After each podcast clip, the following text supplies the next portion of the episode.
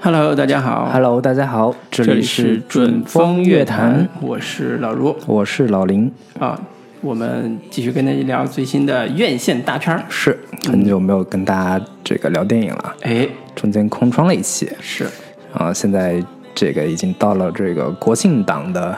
如火如荼火热的国庆档 是是是，嗯，三部这个国庆大片，是《我和我的祖国》、这个《攀登者》和《中国机长》是，这个已经是非常热度非常高喜，迎 双十喜迎十一，对对对，国庆，嗯，反正这国庆档吧，我们想聊别的也基本上也没啥别的可聊的，所以我们就打算从这国庆档的这三部片子里边儿找一部我们能聊的。这对个，看来看去，从各方面的票房呀、口碑表现上来说，都是这个《我和我的祖国》嗯都是各方面都更胜一筹吧。嗯，所以我们今天就打算来跟大家聊一下这部《我和我的祖国》。 是，嗯嗯，抒发一下我们的爱国热情。是是是，因为聊昨天正好也是十一大阅兵嘛，对对对，大啊在家在看完看阅兵仪式，看的也是热血沸腾。嗯结果去电影院买票的时候，发现竟然买不着，是我和现在我的祖国的票。真的是出现了一票难求的这个火热景象。是是是，一部主旋律电影竟然会有这么，就大家有这么高的观影热情，这还是挺难得的。嗯，对，尤其是这部电影也是陈凯歌自己带领七个导演嗯拍的一部拼凑片儿吧，拼盘片儿。对嗯，也不叫拼凑，拼盘 儿。对，然后你你这说话小心一点啊！ 对我然觉后得今天聊这期节目，我就觉得特别忐忑，哎就有些话不知道该说不该说。哎，万一你说的有点小嗯小瑕疵，你说的捧得太高了吧？就人觉嗯得你这个有点太捧臭捧， 也不算捧臭脚。 你看你 看，这个马上说就嗯就要说你辞说了的太太太糟糕吧？有人觉得你这个爱国热情又不够高涨，嗯就觉得但是我觉得吧，我们也不用太担心这个，因为我看那个猫眼呀、这些嗯网友评论里边儿，嗯呃，看了这个片子之后，也有一些人提不同意见的，嗯，啊，当然提了意见之后呢，好多人就说你爱不爱国呀？你这电影你难道就不能说句好吗？他说是电影是电影，爱国是爱国嘛，是哎对吧？你电影有问题是电影的问题，爱话国的心话还是这有么的嗯说吧，就是现在很多上映的这些片子吧，你要说它不好，你就不爱国， 就是有人往你身上扣这帽子，我就觉得有我觉得点嗯这不会，这不会、啊。那我们还是客观冷静的来是评价一下这部电影。对嗯，那还是先简单介绍一下影片的基本信息吧，因为嗯它有一共七个导演拍的七部短片，是这个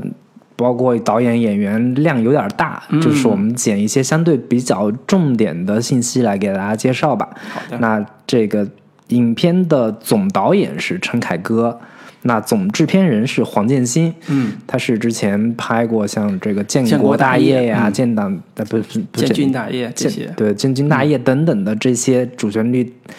大片的背后的总总操盘手吧。嗯，那他之前早年也拍过一系列的这个像什么黑炮事件呀、脸对脸、背靠背等等的对这样的一些，算是第五代导演当中的代表人物之一吧。是嗯，那总策划是张一白，那七部呃七部短片的导演分别是管虎的前夜，嗯，那主演是黄渤、呃王千源，还有其他的一系列的客串的演员。对，那张一白导的这部叫《相遇》，那主演是张译跟任素汐。呃，徐峥导的这部叫《夺冠》，主演是几个小孩儿，我忘嗯了这个小孩儿，这个东东跟那个谁，这个对客串的是跟有梅名梅的，啊对，然后那客俩串小的孩是是吴，京跟马伊琍，对，对，那薛晓茹导的这部叫《回归》，主演是任达华、呃惠英红，还有朱一龙、杜江等等的这些演员。嗯，那宁浩导演的这部叫《北京你好》，是那主演是葛优、葛大爷。那陈凯歌导的这部叫《白昼流星》，呃，主演分别是刘昊然、陈飞宇，还有这个田壮壮。是那文牧野导的这部叫《护航》，主演是宋佳，还有佟丽娅等等的这些演员吧。嗯，那这片子上映时间大家都知道，二零一九年九月三十号上映。是，那票房成绩也是非常的火爆。这个周一上映，我们现在聊的时间是周三，三天时间差不多已经是到了十亿这样的一个票房成绩。今天是第三天嘛，对，然后肯定能过十亿，对目前，看基本是每天三个亿这样的一个节奏。嗯，然后预计的票房会达到三十亿，啊、对那这整个国庆档的三部片子是这个《中国机长》跟还有《攀登者》嗯分别预估的票房成绩是《中国机长》差不多有二十亿的票房成绩，是那《攀登者》可能稍差一些，嗯，在十亿元左右这样的一个预估的成绩。对，那这三部片子占了整个国庆档的票房的一个百分之九十九的这这个呃份片额，跟战面呃对跟票房，嗯对，那口碑方面也是非常的不错。这部片子在豆瓣上是已经达到了八点二分的一个分数，现在稍微有点降了一零点一分，现在是八点一分。那影片的片长一共有一百五十五分钟，嗯，相对也是比较长的，差不多有快三两个多两个半小时这样的一个一个时间长度了。是的，嗯，基本的这些影片信息就这些，因为其他的包括出品公司实在是太多了。主要的出品公司是华夏电影，是也呃，这个有人也戏称为这这是叫华夏杯，这个国庆命题作文 大赛，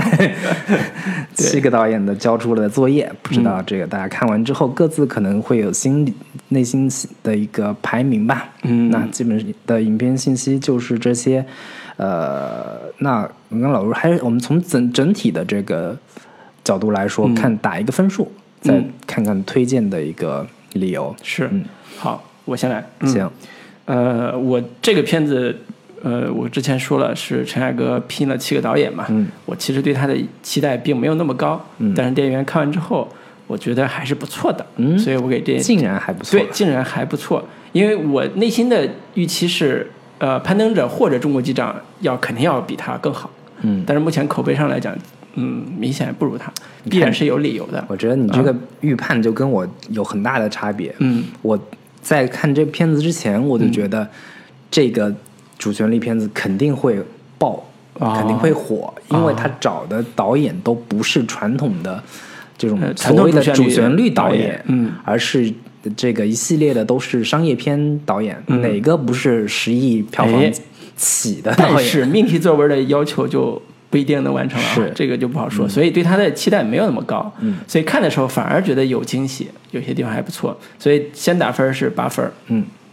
然后最喜欢的故事是，竟然是张一白的故事，啊，就是或呃相遇。第二个故事嗯是，竟然是我最喜欢的，因为这里边有完成度比它高很多的，也有背景比它要更宏大的，嗯啊、也有这个视角比它更怎么说更宏大的，比如说一第一个是是管前武那夜个，嗯对，然后去天安门城楼城楼升国旗的故事，嗯但是相遇那故事是我看完之后对于张一白的那个创作手法和那个编剧是张继，对，也非常有名的一个国他产是跟这个陈可辛合作了一系列像《亲爱的呀》对对对中国合伙人》等对，等。所以我竟然看出了文学感，哦， 非常有意思，非常好玩的一个视角，也是非常呃情感非常深深深沉和真挚的一个故事。嗯，呃，我觉得这个是我最喜欢的。嗯，对，所以这是让我惊讶的地方。那推荐人群当然是所有怀着爱国热情，我因为我在电影院里边看的特别多的是。呃，老人、小孩儿和家嗯长这些、这些群体，我觉得这是一个很正常的嗯现象，因为这部片子本来就是一个爱国主义的一个主题的片子，是打的就是全民的回忆、全民记忆的这种重大事件。嗯但是他通过普通的小人物事件去讲的时候，其实跟普通人的关系亲切感更强了。嗯所以我们普通人去电影院看，看到的是我们普通人的故事，嗯，跟我们这个时代、跟我们这历史的一些故事。尤其他们里边选了好多的主事件，其实是像我这个年龄人都经历过，就是里边七个可能有六个是我经历过的，嗯，所以这种亲切感是要比之前的很多主旋律片子要更更明显一点，嗯，所以我觉得这个还是值得大家有时间的话，就是国庆时间和父母和孩子都都可以考虑去看一下，嗯是嗯，接受一下这个祖国爱的国主宣义传。热情 宣传教育。 对，然后这是我的基本观点嘛。嗯老林呢？行，那我跟这个老吴今天是难得的有一次啊，这你个你有有非常不一这样？啊个 差异有点大，就是我给这片子打六点五分。哎，对，反正呃，相比的这个老卢打的八分，嗯，以及豆瓣网友们的八分这样的一个高分来说，六点五肯定是一个比较低的一个分数。哎，那我在看这个片子之前，也是经历了几番儿的心理的一个变化吧。就是首先一开始我肯定是拒绝的，嗯，你从它的这个片名来说，《我和我的祖国》以及这种国庆献礼片、这种国庆的主旋律电影，你就可以预料说，这种片子肯定会使各种的这个意识形态教育啊，嗯， 就是种种的这种让人我们以前看过的灌输式的，对对填鸭式的这种东西可以预见，但是你看这些导演，我刚才也说了，这些导演也都是国产商业片都是取得过非常好票房成绩的一些商业片导演，包括徐峥呀、宁浩呀、这个文牧野啊，嗯这些都是这个商业片的一把好手，嗯，所以就让人不不免会产生好奇，说这样的一些商业片导演，他在拍这种主旋律电影的时候，会有什么样新的这个火花产生？嗯倒是让人有一些好奇，但是我又想说，在这个国庆这样的一个普天同庆的这样的日子里边，嗯作为一部献礼片，又肯定会有大量的这种所谓的限制也好，所谓的一些就这些导演也都是。能拿这么好的票房成绩的导演，也都肯定不是普通人，肯定都是人精。在这样的这个大好日子里，嗯这个面前谁都不好意思说一些太过于呃有一些怪话也刺耳的好、话嗯刺耳的话也好，就是中国人讲究的是家和万事兴，礼多人不怪，嗯，或者主说要是闷这声个发大感财，这个感觉是这样的，就是一个重要的祝寿的时间，嗯你去人家那边祝寿，对你得你说说吉祥对话，你得说吉祥话，你得说让人爱听的话，对嗯所以果然我在看完这个片这一系列片子之后，我有一个特别强烈的一个感受，就是我像是在看一个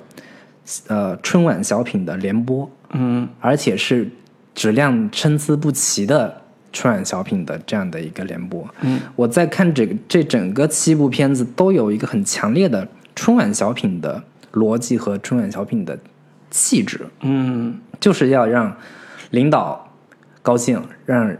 百姓群众舒心。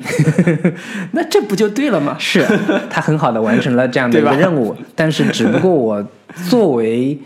呃，希望能看到更不一样的，或者说我我希我渴望能够看到里边的娱乐性也好，或者说嗯有某些这个更有呃层次的、更丰富的一些视听享受。嗯，但是在这个片子里面，我几乎是感受不到的。所以我在观看的过程当中，有几个片段确实是觉得非常的不耐嗯烦。基本上每一部作品的它的一个基本逻辑，它的一个基本的剧作的一个思路，嗯，都很轻易的能被猜到，嗯也很轻易的被能能能被人看到，嗯，所以我呃看这个整个片子的时候，看每一个这个小短片的时候，都会有这样的一个感受，所以我个人会给这个片子打六点五这哎样的一个分数，好，看来林老师对于呃主旋律电影其实有更高的要求，是，嗯，对，就是主旋律不一定非得代表说，就是我觉得这个看起来像是一个二点零版本的，但其实它骨子里本身还是一个特别传统跟保守的一点零版本的一个稍微的一个小升级而已。甚至我都觉得这样的一个所谓的小升级、小突破，嗯，是更让我觉得反感的地方，或者说它呃之所以让我反感，就是因为他取得了这种所谓的小突破，嗯或者说他产生了这样的一个看起来更与民同乐、更让人觉得呃看起来很很舒服的一个一个一个表现形式，是让我更讨厌的一个原因所在。嗯嗯，好，我觉得这一趴可以留到呃延伸部分，嗯我们可以聊聊主旋律电影的一些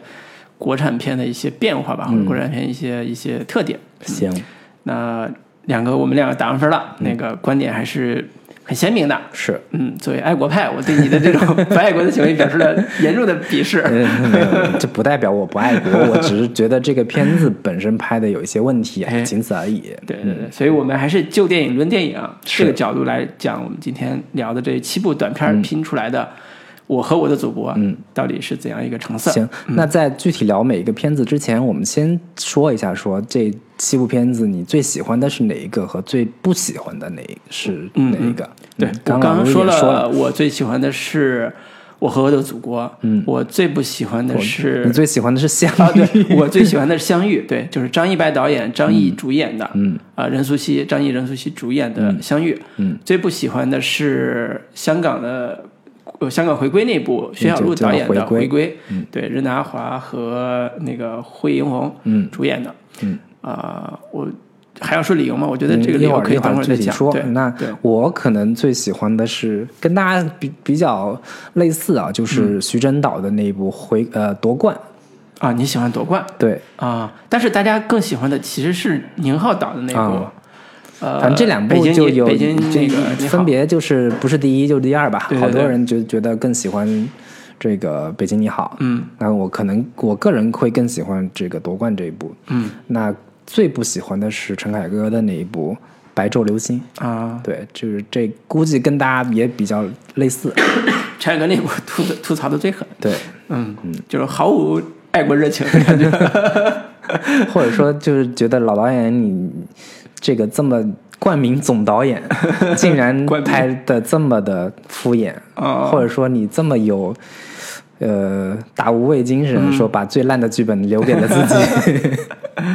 哎，我觉嗯得这都是有原因的。我觉得这七个导演选角、选择的角度和最后的完成度，都是跟他自己的创作特色有很深的原因的。嗯我们从，即便是这七个都是偏商业片，除了、除了这个人呃陈凯歌啊，凯歌导演也是， 也不能说他骨子里边觉得自自己从这个《霸王别姬》之后，好像对他其其他几位都是自己很标榜自己是商业片的这个属性的导演。是那么在这种呃情境之下，他们在创作风格上其实还都有不一样的维度和不一样的特色。嗯嗯这也是这也是这个片子里边在主旋律的背景下，在整个大的这个歌颂的主题下，是每个导演选选择的这种表达手法。对，其实还这有一些情也感是一个看点，说嗯啊、呃这些所谓的商业片导演啊，我们一般会认为说商业片导演相对来说没什么没有风格那么啊嗯强的个人风格，但其实在国内来说，这种呃有一些跟好莱坞不太一样，就是在国内的商业片角度来说，可能商业片的导演的风格要比文艺片导演的风格要 更强烈，是的，更差别鲜更大明。。对对对对，包括宁浩，包括这个徐峥，是或者说这个，虽然我们谈不上我们牧野有什么导演风格吧，但自从《我不是药神》之后，我们也可以认为他是现实主义这个层面上的一个。韩韩式现实主义。嗯对，对，嗯，所以这也是我们在讲后边七个小短片的时候也会提到的一个对导演风格的问题。对， 就是导演风格如何在主旋律电影当中得以呈现，或者说如何尽力导保留自己的导演风格，在、在主旋律电影里边儿不至于流失的太惨。嗯对对，好，那我们就开始。对，那我们就一个一个来说吧。那从第一个说起，就是管虎的前夜。是它这个，因为它整个七个片子是按照时间顺序来的，嗯所以这个片子应该是呃时间最最早的，的建国前，在讲一九四九年这个十月一号开国大典前夜，嗯，这个九月三十号晚上，嗯对关于这个自动升旗的这样的一个装置，嗯，就是里边的黄渤饰演的男主，嗯，他是一个工程师，是他接到一个任务，就是在升旗的时候，毛主席要按那个自动按钮，嗯，他那个天安门广场那个旗可以自动的升起来，是但是临近那个升旗的早上六点最后的时间点，他的那个任务还没有完成，嗯是他要确保这次自动升旗万无一失，嗯所以这就是这个故事最重要的一个主线。对，对，所以这是我觉得这种题材是最难拍的。嗯为啥最难拍？那么大的一个事件，是然后你就是完成一个任务，嗯这完成任务过程中，它出现的这种可能波折、嗯可能矛盾、障碍，嗯在那么短的时间里边儿能不能表达清楚，嗯以及他能不能把情绪推好，是嗯以及最后他的落点落在哪儿，我觉得这些都不是一个特别好展现的一个，嗯尤其还是到天安门那么大一个建筑，对，怎么拍，拍成什么样，这些都我觉得挑战性挺高的。嗯嗯，但是从观看来讲，呃，管虎这部《前夜》应该是这里边完成度是非常高的一部。嗯我觉得，我个人觉得啊，你个人觉得嗯对我个人觉得完成度非常高，因为首先它的啊、呃剧本上他设计了一个叫倒计时的悬念是啊，虽然这个悬念可能也没什么悬念，大家都知道这 个都知没道完成， 最后。对，大家都知道肯定最后最后升旗都是要升出来的，然后他又还用了一个非常，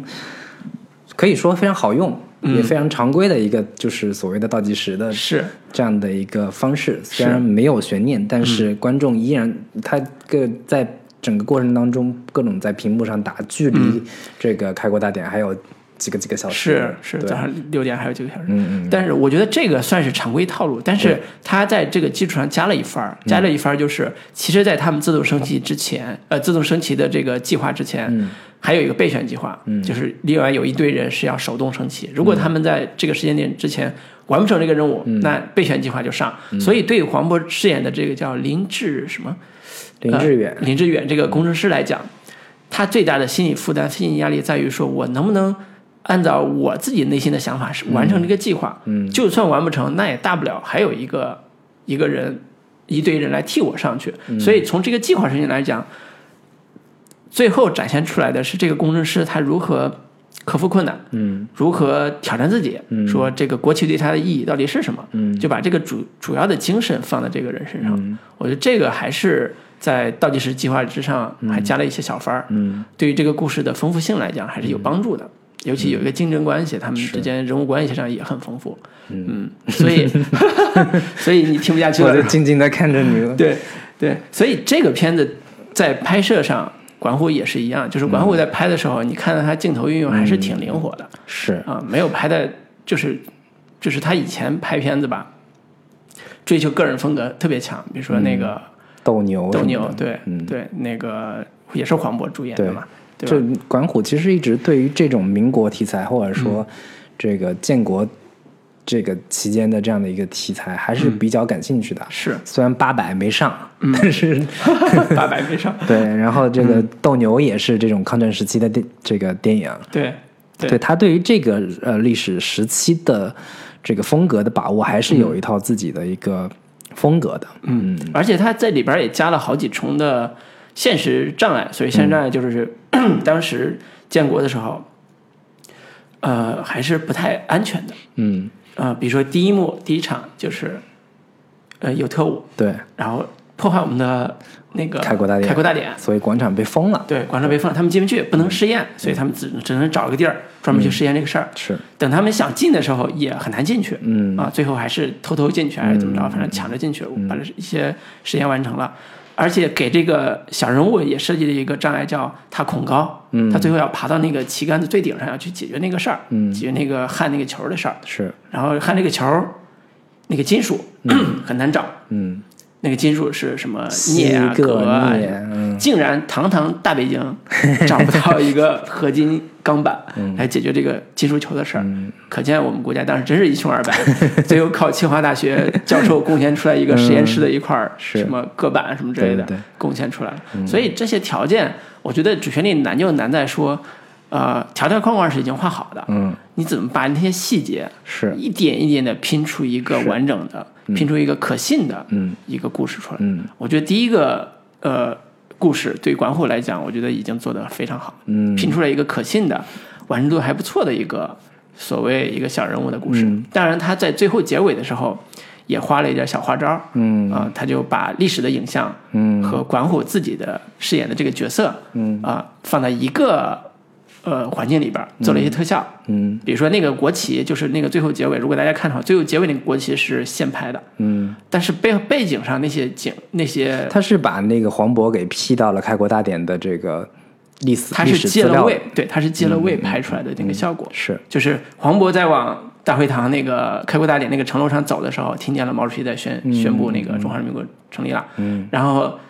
他黄渤往前走的时候，呃，已经说完了，准备升旗，黄渤就指点那个毛主席要按钮那个、那个什么东西，就做了个借位。然后红旗后边做了一些呃特效处理，后边是当时纪录片拍出来的红旗的那个、那个广场那个景象，所以这种视角上其实都是试图用虚构和真实的影像结合去弥合。呃，这个影像的真实感的一些是部分，包括这个人物也是真实人物，是所以这个故事在整体的虚构呃整体的真实框架里边加了虚构的元素，加了一些呃细节的处理，嗯，呃，我觉得完成度还不错。嗯，其实有对比的，有对比，就是零九年的时候，嗯，叶大鹰拍啊拍了过一部部叫《 《国旗》，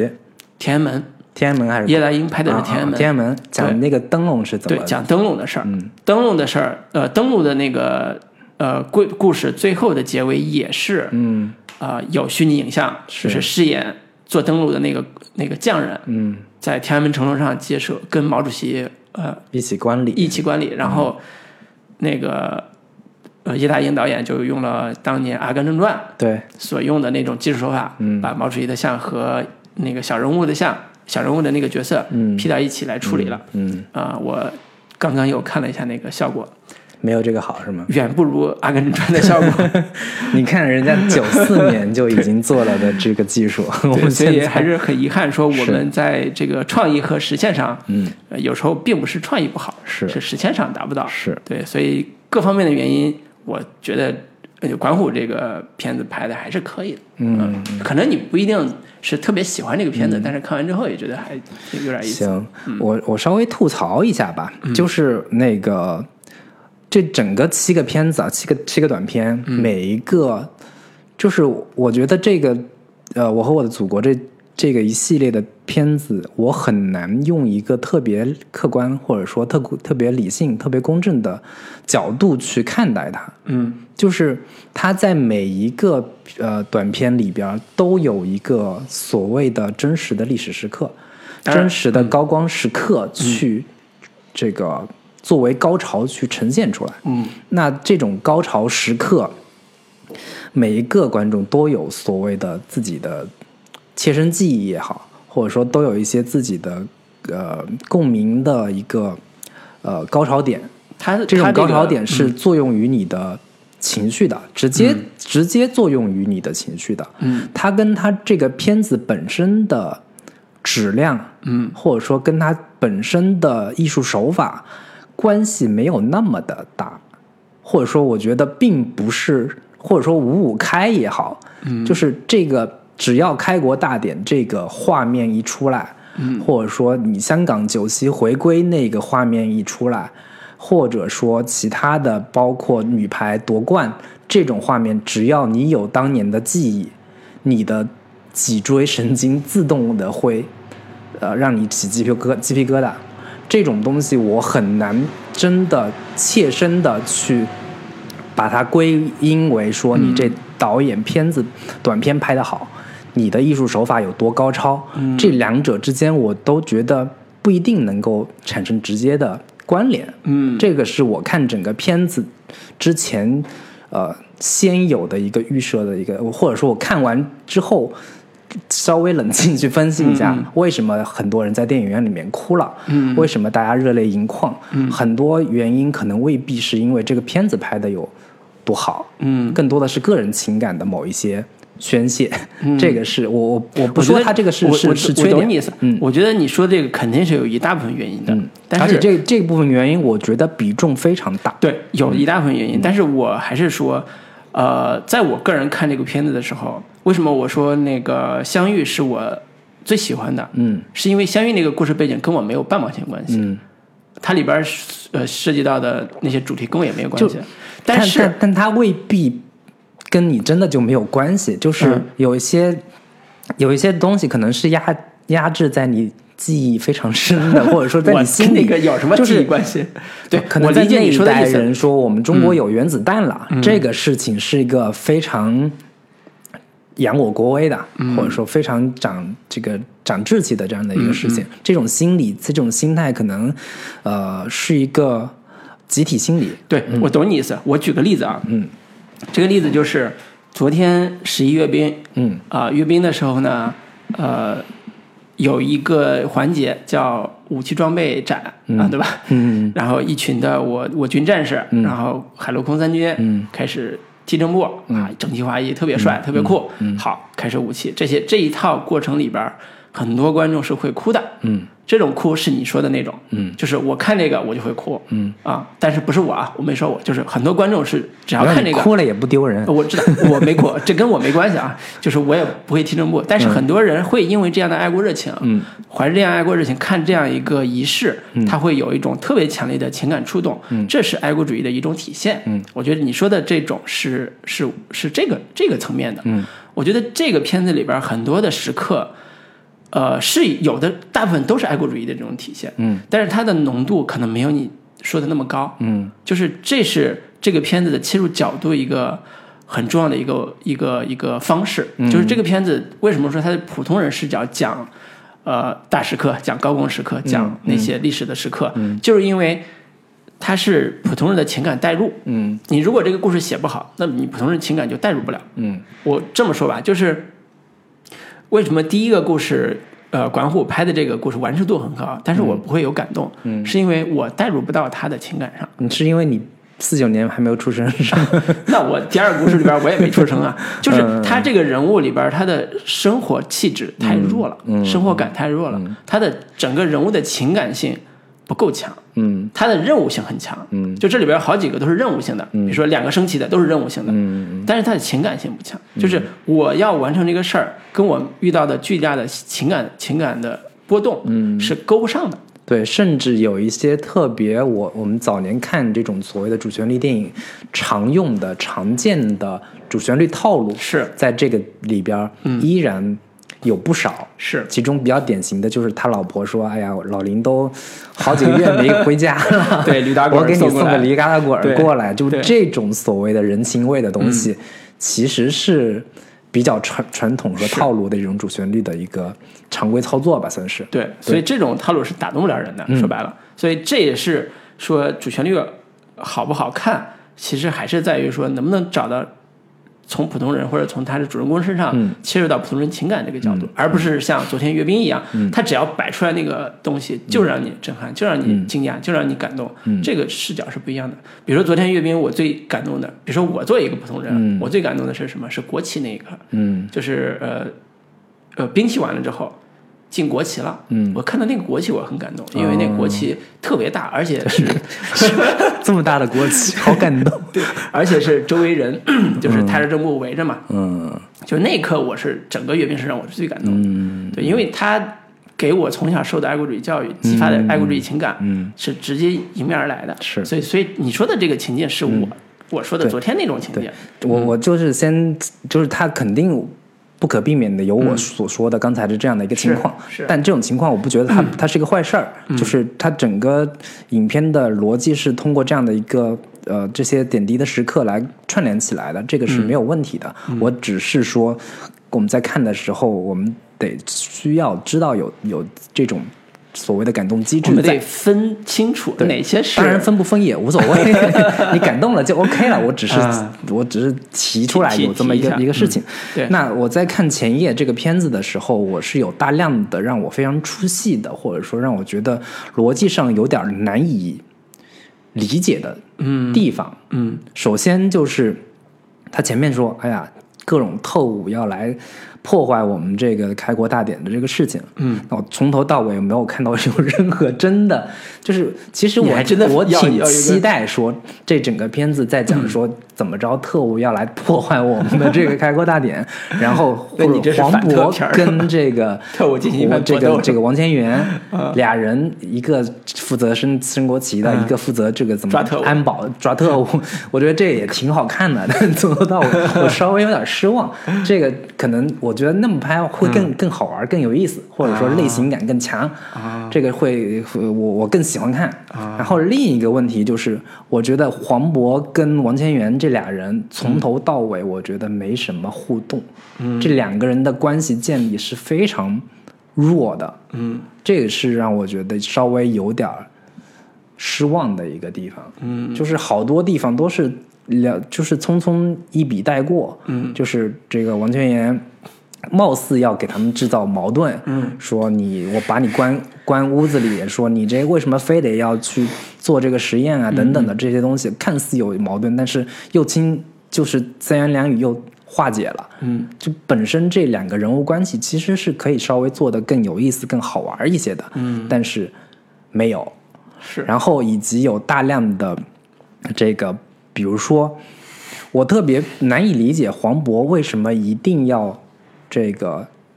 找一个国旗，嗯然后说在红绸子这么紧张的情况下，你先随便找一块布嗯啊对付一下那。是人家要对还原多少克呀，或者说就是准确的精确到那个质量。对，还有是说嗯那个，你你你你要升国旗，嗯，你非得去找一个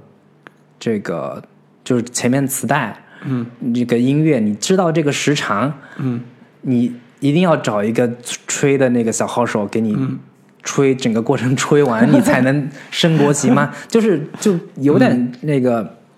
王千源说的那个意思，你为什么非得要一定有一个这么样的一个模拟实验呢？这模拟实验的。意义何在？就前面已经帮你解决了，说你可以去广场去做这个实验，他都不愿意去。然后以及上好多人也吐槽的，就是说那块儿那个就那个那个圆圆啊圆铁圆球嗯球，就说这么重大的事情，嗯不早点在准备这么紧 紧张的时刻，这铁球就真的会锈了。嗯，然后非得去要找什么锈呀，什么嗯这各种各种稀有元素，去把这个东西给给给焊接上。嗯，这这个事情本身的一个合理性，嗯其实也挺让人呃质疑的。嗯，对，但这种这种这这些所谓的质疑点吧，可能你稍微这个不那么较真儿的话，也可以过得去。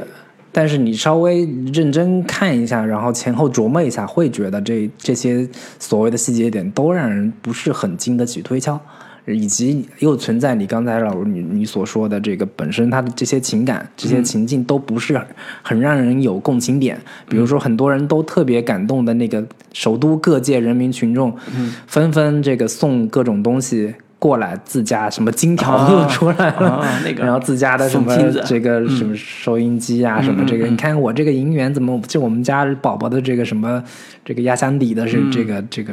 护身符什么都拿出来了，就很多人觉得这个场景很感动，但我就我个人而言也会嗯会觉得这这种对我无效， 那是因为你生活在新中国的富裕的环境之 下，你不知道那时候有多穷。我觉得可以理解了，嗯因为现在观众在看这些这么有怀旧感的细节画面的时嗯候，很难很难有代入感，也是很正常的。包括我嗯刚才说，黄渤作为主人公，他的个人情感和国旗这个事儿本身，嗯它更多的是抽象意义上的概念，嗯，它没有在情感上有更深的带入我们进去的那个空嗯间，所以这也是这个片子在呃打动人或者在就是让你感动这个层面上比较有、比较难的一个、嗯一个地方。当然，还是那句话，就像你说的，很多人就是冲这个感动去的，对，所以他的预设很低。嗯他只要到那个点上啊，全国人民为了这个升旗都在贡献东西。是啊，我觉得都这在他那什么最后的感动点就是落在开国大典，以及就是毛主席最后拧开这个嗯开关以及说的那一段话的时候，很多嗯人就已经是中国人民站起来了、这个 事情，这已经是鸡皮疙瘩就起来了这样的一个事所情。嗯以我觉得啊，咱们在聊这个片子的时候，包括这一段的时候，其实有一个预设前提，就是嗯很多观众在去电影院看这部片子的时候，他其实带着一个特别强烈的爱国主义情绪的宣泄，嗯，的心情去的，就是我憋不了一能肚说子爱国主宣 泄，应该叫抒抒发对 爱国情绪怎么能叫宣泄呢？ 对对对， 负面情绪才是叫宣泄。对对对对对，哎，就是抒发自己的爱国主义热情，是嗯来到电影院里边儿，那这部片子就是所谓的 echo 激荡，嗯就是让它激荡出来内心的情感，然后用眼泪来表达了自己的情感。是，我觉得这片子的目的就达到了，嗯，对吧？所以你不能怪观众哭得多，我不怪观众我， 我也不怪你这个冷血，对吧？所以这是正常看片子的一个反应，嗯是是嗯对对对，只是说从技巧上和像你刚才讲的有一些，比如说双人关系，嗯，我觉得你说的特别对的一点就是，呃。王千源和黄渤演的这两嗯个关系是典型的主旋律片子的最常用的双人关系，嗯一个叫大老粗，一个叫知识分子。嗯，然后大老粗是管事儿的，知识分子是干活的。是啊，他就俩人之问间嗯题就是这个大佬粗也不够粗，这个知识分子吧也不够精致， 或者说不够事儿，不够典型，是吧？对对对对，所以这是主旋律电影里边儿，从早年的什么《横空出世啊》嗯那种造原子弹那个片子的，后来很多都是这个典型的，嗯，呃，这个矛盾冲突啊，嗯就是双人双男的矛盾冲突。短片毕竟篇幅有限，是吧？所以能完成的这个样子，嗯，呃，我个人觉得还可以，嗯。我觉得也就中规中矩吧，嗯，因为后面有更差的。好，那我们就往后说，行这个也对，不在这儿那我耽误们时间。下一个就说到张一白的这个相遇，嗯，这也是老卢特别喜欢的，嗯，但我个人是我排在可能倒数第二，嗯，这样的一个位置的这个片子，对，嗯嗯对我我对《相遇》这个片子在啊、看这个，比如说前期介绍或者是海报什么的，我没有任何的想看的欲望，尤其张一白导的这种，我在想嗯张这一白是在你心目 中就是地位非常低是吗？这相对比较低吧，就是嗯对于这种故事，我觉得他能讲讲讲成什么样子，其实是没有期待的。嗯但是我发现他采取了一种在剧本上采取了一种特别讨巧的方式，嗯都是普通人，就这里边故事大部分都是普通人角色。嗯在一开始，我以为张译是那个普通人，因为张译在一开始演的是。呃，远赴边疆，呃，也不叫远赴边，远赴呃那个西北内陆深处嗯反正秘密基地对秘密基地，在那儿做实验，结果实验出了问题之后被辐射了，嗯，就跟我们看切尔切尔诺诺贝贝利利一样，嗯就是就是戴着口罩就开始流血那对，种可，能也就活非常不了多久了，对，非常严重的这个为了拯救国家的这个重要的财产吧，就是制止了一场事故，但是受了重伤，嗯所以送到北京来治病了。嗯，好，接下来这个事儿就跟就跟主背景已经没有关系了，嗯就开始讲他治病期间遇到一些小的细节。这个细节其实很平常，很平常，嗯，但是他一直在在酝酿一种情绪，就是这个人马上要死了。嗯，然后这时候呢，他的领导来了，告诉他一个消息，说你这两天听着点儿，听着点东西，可能有事儿发生。嗯结果他一直期待，这观众也会期待嘛。虽然我早就知道肯定是啥事儿了，对，嗯就观众也期待说，哎，这到底会发生什么一事儿啊般呢？观众没你那么聪 明，对，然后 我在想说，那最后结果不就是他得知这个消息热泪盈眶嘛？嗯对吧？这都能猜到嘛。嗯但是这时候安排了一个小插曲，嗯这个插曲叫他上了辆公交车，公交车上出现了一个呃年轻女人，嗯啊，发现了他，他戴着口罩嘛，因为他是个病人。嗯，这时候那个女人就认他说：“这三年你去哪儿？”好、哦，这是相遇的主题故事。嗯，但是这个相遇主题故事其实已经到了故事一半了嗯啊。然后接下来这五六分钟或者七八分钟时间，一基本上一个长镜头，嗯，完成了一个女人对他失去三年的情人吧，或者是也不叫未婚夫了，就是他们的那个相好 了。的控诉，讲述了他们三段约会的场景。嗯我是被这三段的约会的描述打动了。嗯我我这时候才发现，他已经悄悄的把概念置换了。这个置换概念叫那个普通人，我本来以为是张译演的这个普通的工程师、嗯普通的这个科学家，嗯但实际上是这个普通的劳动妇女嗯啊，普通的这个上班的这样一个女孩儿嗯啊，她在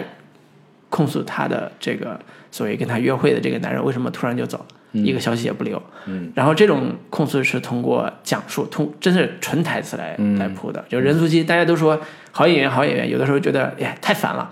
老是这么好，但是这次看还是真的好演员，就就是是人这个话剧舞台出身的嘛，台词功力肯定是非常好的。对，啊就是情绪拿捏的非常好，而且一个镜头拍下来，嗯镜头外是车窗外是准备，啊，那是国庆还是干嘛？反正也是一个呃非常热闹的一个场景反。正这个应该是六十年代文革期间，其实对，是嗯六二六三年吧，对吧？然后这一段情绪把握的非常的准确，非常的好，我是被这段情绪打动的，嗯非常的细腻，嗯非常的朴实，是 非常的真诚，嗯，这种朴实其实是很多主旋律片里边缺乏的，嗯对。然后我觉得这种小人物的切换，呃，非常的高明，嗯，它比一般的片子要高明一些，我跟你感观感非常的相反，嗯，就是我全程听任素汐在那说台词的时嗯候，我眼睛一直盯着她那个像是有点背景一般存在的这个车窗外，是 就这个各种人对着那个车在招手，然后就这整个背景让我觉得特别的出戏，嗯，就是这整个背景是毫无信息量，嗯，对我而言啊，嗯，就是毫无信息量的这个背景交代，然后一个非常巨长无比的长镜头，嗯，然后扫过街上各种的行人以及各种的什么车呀之类的，嗯但这个背景存在是对我而言是没有什么信息交代的，这种长镜头是非常的无效的，嗯嗯啊，那这两两说了啊。然后呢，然后这个嗯作为这个，就是作为电影这样的一个这个媒介来说，嗯，你用大量的台词去交代信息，嗯，本身是也是一个比较，嗯、不高明的手法，至少对我来来说，嗯尽管这个任素汐她的演技可以撑起来，能把这些信息量都给交代，嗯是但是这样的一个信息交代，换稍微演技好一点的女演员都可以完成。对，嗯，我觉得不一定。我这么说吧，就是这个这个第二个片子是可能是这里边儿最朴实的一个片子，嗯就朴实到说它里边儿嗯基本上没有什么华丽的场景，嗯，没有什么锣鼓喧天的场面，除了除了后边儿啊有一个锣鼓喧天场面，有 有对，非除了常后边有一个锣鼓喧天场面，但是它里边有一种朴实到底的嗯控诉，嗯这种控诉是这个片子里面很少的，嗯这个控诉有悲剧性，嗯就是我们在后边看到说，其实这个女男人已经死了嗯啊，多年之后啊，这个男人已经死了，出现在了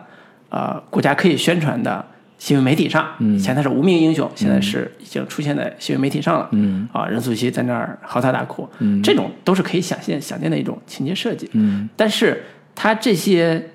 情绪点最后都体现了一种悲剧性。我觉得这种呃，到底他有嗯没有控诉，或者说他到就悲这个悲剧感肯定是有的，嗯，但他到底有没有所谓你所说的控诉这个事情吧，其实是个见仁见智的一个事情。哎所以啊我觉只得这能个事儿嗯是说，很多观众可能这个感受就是说，哎呀，我们当今现在的幸福生嗯活是当年这么多无名无名英雄的先辈，嗯用他的生命换来的，嗯 我们要更加珍惜现在的对，一个幸福生活。嗯所以。所以这个主旋律片子难拍就在这儿。你要是说我我不控，我直接说我们今天生活都是什么宣泄嗯性泛滥，这谁不会说啊对吧？但是你怎么能巧妙的说呢？它是先抑后扬，嗯，就是我先让任素汐在车上去说那一段三段，在控诉，其实是在控诉这个男的，嗯，先说你到底去哪儿了，然后这三年到底怎么回事儿啊？好。完了之后再扬嘛，就先说完这段话，然后再扬起来说啊，其实是无名英雄，但是他没有把这种情绪放在这个任素汐这个人人物身上去标榜，说我多激动，我多自豪，我多为你骄傲什么之类的，他还是没有，他还是做一个普通人的一个一个。嗯，算是中年人嘛，他回忆过去的那种那种所谓青春之歌，最后定位在那个、对那个地方上他。台词里面也交代是说，当他们当年第一次约会的时嗯候，两人就 那个说要待过一个小时，对两人就对说一块儿看书，对看所以看我的就是《青春之歌嗯对》，所以我觉得主旋律片子其中有一个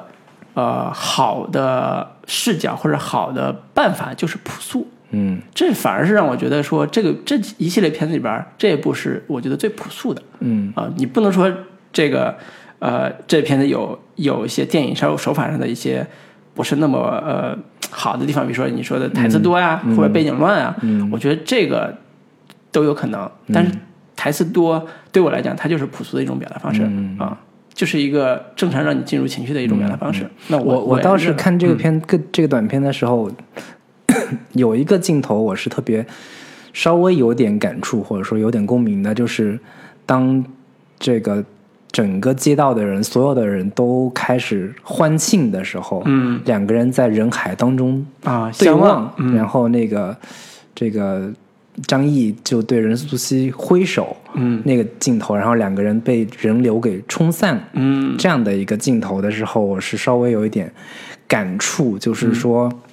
这么两个人，嗯，这在这个茫茫人海茫茫的就整个的群众这一片欢腾之中，嗯感觉像是在历史的洪流之嗯中就被这么、这个。呃，冲散了，嗯然后彼此越离越远了。两个本身原本可以相交的两个人，嗯最终就天各一方，或者说这个生死两隔。嗯对这个情境或者说这个场景稍微会让人有一些是动容的地方。是，所以这个片子里边反而是有一种少见的命运感。嗯，这个命运感就是刚才你说的，呃，《人民日报》的原子弹爆炸的信信息铺天盖地的时候，两个人的爱情终结了，两个人的命运也由此发生了巨大的变化。嗯这种是直面人生的残酷的一面嗯的东西，在这里边有展现。嗯这反而是这里这七个片子里边没有的东西。嗯，反正就我个人而言，我倒是我是觉得这个片子其实，呃，我不觉得它有真正的在里边儿有包含控诉或者反思的这样的一些东西在，嗯，就是它依然还是一个我说的特别控诉是先抑后扬，嗯就是先以情感控诉为表达，嗯嗯再扬说爱国主义这种情感。嗯他的控诉并不是对于主旋律的控诉，嗯比如说对于爱国啊，或者对于某一些这种大事件的控诉，嗯这或者说这个片子不会这种类型的对片子这种也类不会嗯型片子到里边，它不会在里边加入说，呃，更多的从个人主义或者说个人、嗯个体的角度去反思说这样的一个时代或者这样的嗯一个历史、对他个人有多么的不公平，有多么的这个凄惨。嗯，他我我并不觉得这个片子有从这种角度嗯去反思说，呃呃体制也好，反思说当年的这样的一个历史阶段，嗯，对人本身的一个伤害，嗯，就我觉得他这些这些东西其实都是没有的，嗯，这也是不是这个片子的目的？对对对， 对，所以这也是我从朴素的观众情感上来讲，这一部是最打动我的。嗯嗯嗯，对我我刚才也也是说了，就是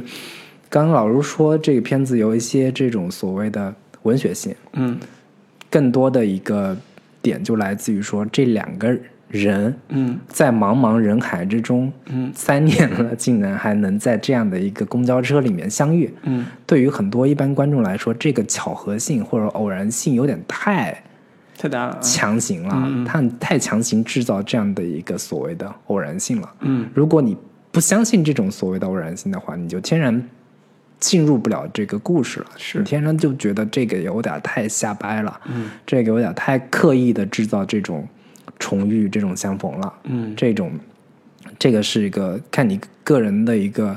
呃接受程度吧。嗯然后以及刚刚老师所说的这种，在一个封闭空间里边，这两个人的这种相遇，其实刚刚老师说有一些文学性的东西，我倒是想到了之前我看过张爱玲的那那一篇小说，嗯叫《封锁嗯》，也是两个人在这种封就是戒严时期，好像是、嗯在一同一辆公交车里边，嗯产生的一个非常短暂的爱情故事。其实我会更期待说，你能不能在这样的一个封闭空间里面，做一个这种类型的小的爱情故事嗯出来，会更有趣味、更好玩一点儿。嗯但是这种期待必然是会落空的， 或者说我这种期待有点太过于布尔乔亚了，嗯，太过于小情小调了。对，太小清新 了。他整个片子，嗯他都极力在避免这种所谓的小情小调，是的，更多的都试图想要做一个大时代、大历史、大大一统、 这样的一个背景下，所以我我我我我我倒是没有那么的喜欢这个故事，嗯但他对他也没有那么大的讨厌吧。就是我可能就像跟我刚才所说的，我对于他这种相遇的偶然性稍微有一点质疑，嗯，但是这是他故事成立的一个前提。好，嗯，好的，那我们进入下一个，行，下一个就是徐峥的夺冠。是那这个故事是背景是一九八四年，对，然后这个郎平率领的中国女排嗯，三连冠，三连冠，嗯战胜了美国女排，嗯啊，然后故事的发生背景、发生地是也是特别有特色的这个上海的小胡、小弄堂嗯是，里边儿所发生的故事。嗯，那这个故事也是我相对这整个整个系列短片里边儿，我个人是最喜欢的一个嗯故事。嗯主要原因是徐峥比较聪明，你也可以说他比较 鸡贼的一个点，就是他把这个这种主旋律片子的主角选择是作为小孩儿，嗯作为主角去呈现。是因为可能我们的代入感特别强烈的主要的原因就是，可能作为八零后，嗯，在八四年那样的一个时间点上，我们正好也可能是在那个年纪，嗯，里边儿。然后他也比较聪明的是用小孩儿特别比较单纯的情感，在那个这种就是小孩儿之间男小男孩儿小女孩儿这种情愫，其实在国产片里面比较少呈现的。包括主流的院线电影里边也很少去呈现这样的一些情感，嗯，但这个片子里面就比较直接跟正面的去呈现了，这个我觉得也是比较那个难得的。然后另外一方面就是这个片子里边有大量的这种，呃，作为我们八零后会比较感同身受的细节设置，比如说这个看电视的时候天线条天线，调天线这个事情，我估计绝大多数大八零后的这个小男孩、小女孩都经历过这样的事情。父对母在房间里面，然后你在外边说往左转一点，往右转一点，这样的一个一些童年记忆，其实是一直留在我们的记忆深处的。嗯，然后徐峥在这个片子里面很好的呈现出来了。是然后另外一方面，这个片子我觉得是特别工整、特别完整的这样的一个短片。嗯，里边有大量的嗯、特别标准的短片的呃剧作桥段、剧作剧作套路。是呃，这个两个人，呃，两个人要见面，然后怎么着要在你这个见面的这个过程当中制造一环扣一环的障碍跟阻碍。嗯，然后我一开始上了在天台拿一拿一个这个腌的肉挂在那儿，然后马上这个肉就被狗叼走了，嗯对然后所有人都在在喊，然后这个整个过程当中就不断的来回嗯制造这种小的趣味点，对，最终 让两个人错过了，在小的时候没有见到嗯最后一面，就是这整个这些趣味点、戏剧点，是这整个几个故事里边，我觉得是这种完整性做得非常好的。嗯，这个片子的剧本儿就像你说的工整度非常高。嗯，呃，怎么说呢？就是它有一个基础的人物两难选择的困境。嗯上来就是小男孩儿他最喜欢的女同学嗯，要离开上海去美对国了。对，当这晚个也是非当晚就常要去典美国型的，就是说那个八八零年代那嗯个出国潮，是然后以及在这个片子里面也隐隐的把这种所谓的这个崇洋媚外的、 这种这个小女孩的母亲这种嗯形丑象化了一下是吧稍微丑化了 一下，因为你们这些人早早的要跑去美国，啊对就她她的母亲 有点像在这个片子里面是一个反派的嗯存在，就把一个美好的小女孩要带走，离开这个男孩的这样一个对符号，嗯对，然后这个小男孩的心愿就是在他临走之前，把自己心爱的一盘磁带和画的一个，算是给他小画了女一孩个的一个小画像对，小女孩画像，嗯，作为礼物送给他。对，那磁带是张明敏的《我的中我国的心嗯中，》。 让他不要忘了有一颗中国心。是然后这个你说你心愿你，说为什么会在送一个小女孩要送我的中国 心？这就是主旋律嘛，对吧？嗯是是是，所以这个片子，我觉得可以另外一个名字叫《我的小小的心愿》。嗯，这这一开始是小男孩的设定。嗯，那么小男孩他们家有一台电视，是里整个里弄里边就那一台。嗯，所以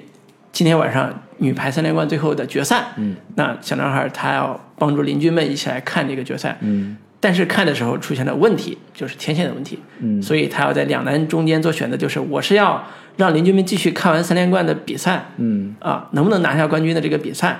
还是说我去把那个礼物送给马上要走的，今天晚上就要走的这个小女孩，嗯，就是这是情感和理性和感性的这种巨大的冲击，所以他的很多喜剧点都来自于这个地方，嗯，他用这个小男孩的视角，非常的生动幽默的、把这种小孩的心心思，嗯，非常的准确细腻的表达出来，对我这也是我之所以就是呃，徐峥跟宁浩这两个片子的呃口碑或者说评价都相对更好一些的一个很重要的原因，就是我是呃我是觉得只有他们这两个片子是真的在拍小人物，嗯，真正意义上的小人物，嗯，你看，包括这个第一个故事里面前夜，嗯，这个什么国庆开国大典升、做这个自动升级机制的，是这种你能叫小人物？对。那然种后后来还当了国家什么北京对什么规划设计院院啊长什么之类嗯对的，，然后那个什么，第二个故事里边的那个那个 呃，所以我说第二故事里边任素汐是那个小人物 嘛，对吧？对就是宁浩的这个葛优那个，你可以说说是小人物嗯对，然后他出租车这司个机夺冠里边的那个小男小小小男孩儿，以及他们所有弄堂里面的这些邻居们，嗯对你可以认为是小人物。对包括最后这个护航里边，你那些女飞行员，嗯，你也不能说他们都是小人物，嗯，以及对是说那个什么，那个那个那个那个陈凯歌导的那个里边儿那些航天员，嗯你也不能说他是小人物。那两个小男孩儿 吧，他都不算小人物了，他都算是底层人物嗯对对的对对嗯对那个特点了。我觉得 第二个、第三个故事，呃，里边有一个特别特别好玩的一个概念置换，嗯或者叫情感置换，是小男孩为什么要守天线？嗯，就小男孩为什么要把天线弄正？其实如果呃从电影院里边看的时候，我会觉得说他是他不一定是说我多喜欢中国女排，嗯我多爱国什么之类的，他没有把这个情感扭到那儿。对我觉得扭那儿就过了。他其但实是他你其没实扭那儿的话，就是观众会，你稍微细想一下，嗯有一个场景是有点奇怪，就是当那个小小男孩儿就扭头，那边是小女孩儿马上就要走嗯了，消失在街角，那边是那些唉声叹气嗯这个的邻居们在纠结说没有那个。电视可看，嗯嗯，这个时候小男孩在天人交战，嗯，这个时刻的时候，就会让人觉得，就是哎，所以我觉得这就是他处理的好的地方，就是嗯他没有硬往那儿扭，说我要让我的邻居们看一场中国女排的决赛，他没有嗯往那儿扭，他其实扭的是我和我的邻居们的关系。嗯，他前面一直 小孩在这么有没有没有没心有，机他其实前面一直在铺垫，嗯就是东东啊，这个孩子挺好的，东是东那个什么，东就是东是个好小孩儿，对是吗对，他一直在铺，他跟邻里关系其实非常好。嗯，然后他在后边出现的这种困境的时候，邻里关系里边也有人帮嗯他，要干嘛的？就这是一个非常和谐的、非常温暖的，像家庭一样的大家庭一样的氛围。嗯，他其实是帮助这些人完成他们想看电视的心愿。是，其实那小男孩儿本身自己吧，女女排夺冠，你不能说跟他没啥关系，但是他没那么嗯他喜欢打的乒相乓球 比相比起来，他更喜欢小女孩儿对多一些，对对，对，所以这里边的情感平衡，就是两难选择，并不是一个我要让我的邻居们必须要看中国女排嗯和、呃宋江小儿这种情感关系，而是说我要不能让我的邻居们有情感上的这种、这种痛苦或者嗯对有这，种嗯就是失我望。觉得我之所以喜欢这个短片的一个很重要的原因，就是他没有把小男孩儿本身说你要做成说我自己就是个中国女排的铁杆粉丝，啊对头号粉丝，我就对嗯特别想看，然后这个。但是又一边又纠结于说那女孩要走了，嗯如果落在这个点上的话，会有一点生硬。是嗯但是他落在说我要让邻居们，我不能服了邻居们他们的全全爱国之心啊，嗯我也得让他们都能看上电视。嗯这个点上会落得更真实自然一些。对，嗯是，所以这个片子也是里边儿呃跟宁浩导那一样、比较欢快，对，电影院里边笑声比较多的嗯对一个部分，尤其是狗吃腊肉这个桥 段，神来之笔。对对对，但我觉得稍微有点狗尾续貂的，就是他长大之后让吴京跟马伊琍哎，这个多年之后重逢，然后他、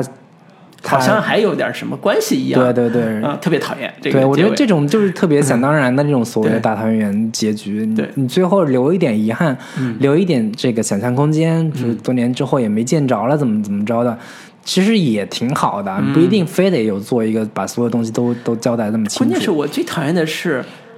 为什么人家马伊琍从美国回嗯来，当了一个华裔科学家什么的，物理科学家、回来，然后看到你一个教练，嗯还要非要产生什么爱 情？我觉得这个完全不成立啊！对啊，不而要且跟我这来么多讲这年，个。你们小时候也也没看出来有多深的感情。就我觉得这个是情感上，我不太清楚为什么一定要往这个方向拐。我觉我得就觉算是得两个很朋友见面也可以、啊。我觉得很多时候可能就是作为这种主旋律电影，嗯，它跟春晚小品有一个很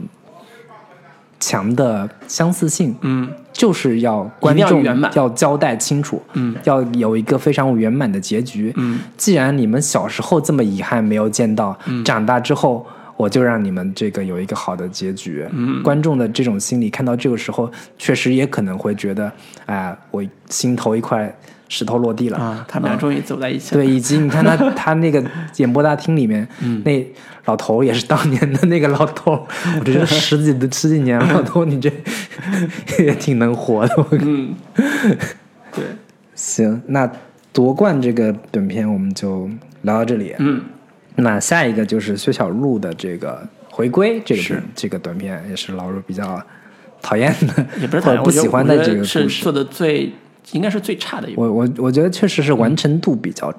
差。嗯，这个完成度主要是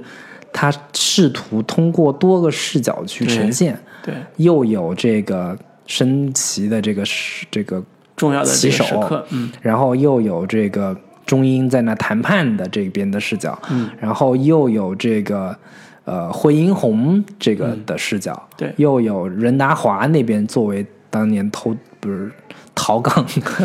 的这有个背景的一个这个背景的这样的一个人物，物，就是每一个视角你都呈现那么一点儿，对但是你每一个视角都没讲清楚，没讲明白，对这个是他做的特别糟糕的一个地方。对，他做的手法特别像一个横切面式的手法，就是把呃重要的升旗的前一刻，嗯，啊、都都是升旗嘛，升旗前一个各个群像关系里边儿跟升旗有关的小小细节，嗯给体现出来，然后最后拼出来一个时间，呃，拼出来一个升旗的那个自豪感，嗯，啊，最后是这个结果，嗯，但是我觉得从故事的立意和这个片这个电影本身他们的创作手法来讲，都没有达到最理想的结果，嗯，因为这个片子本来就是一个所谓普通人讲和自己呃有关的大事件的一个主要的主题嘛，是，那这里边的普通人其实就是任达华和惠英红他们饰演的香港那一嗯代、那一代中年人。嗯，呃，会呃，按理说他的人物设定上已经有了一个很好的底子了，嗯就是任达华演这个所谓逃港事件，当年从广东沿海跑到香港的这啊样一个、这样一个有有有故事、有中国历史感的一个。嗯我觉得 这种都是，我都怀疑薛晓璐是不是夹带私货， 在这种片子里面，他那个有特别在那里嗯有一个报有纸一个的嗯报纸说什么当年上海什么投就是游游游到对对，然香后港然后这个人物其实是有很好的基础的，这个基嗯础就叫当年我逃港、离开大陆来到了香港，嗯那现在我对我的故祖国有怎样一个感情？嗯就是当年是背离祖国了，现在对祖国有怎样的感情？我觉得这种情感是很好、嗯很好的一个视角了。是但是，就像你说的，它很快变成一个多视角、嗯多视点切入的一个故事了，是就进入到呃王龙勇饰演的这个谈判官，对然后为了整个最后一秒，所谓的是零点零零秒必须要升国旗这样一个对理念去就是争，你本身王洛勇那边其实是一个挺好的，可以把这个故事的节奏提振起来的一个、嗯一个视角吧，就是你要怎么展现说中英双方怎么在谈判桌它应上，该是辅线，对，嗯就是把这种交锋感做得更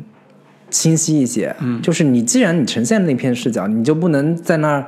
说一堆片儿汤话，嗯，然后也没有什么太大的实际的功能跟作用，嗯，这就很鸡肋了。这个剧，对，然后他又把杜江演的国旗手嗯，的这边的训练的事儿也放到一起，是就是他最后给人的感觉是特别偏纪实感的还原 了当时怎么升国我旗，觉得怎么去很重建场景，怎 都么去。我都怀疑说是不是这个演员太多了，他们要每一个都要露个面，就很很强烈的当年建国大业的既视感，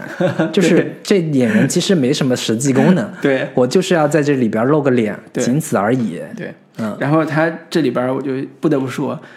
这个故事这个故事里边儿是这七个故事里最没有矛盾的一个，就是没有戏剧矛盾。嗯，你看这故事里边儿几乎没有一个人物关系和事件是有矛盾的。是，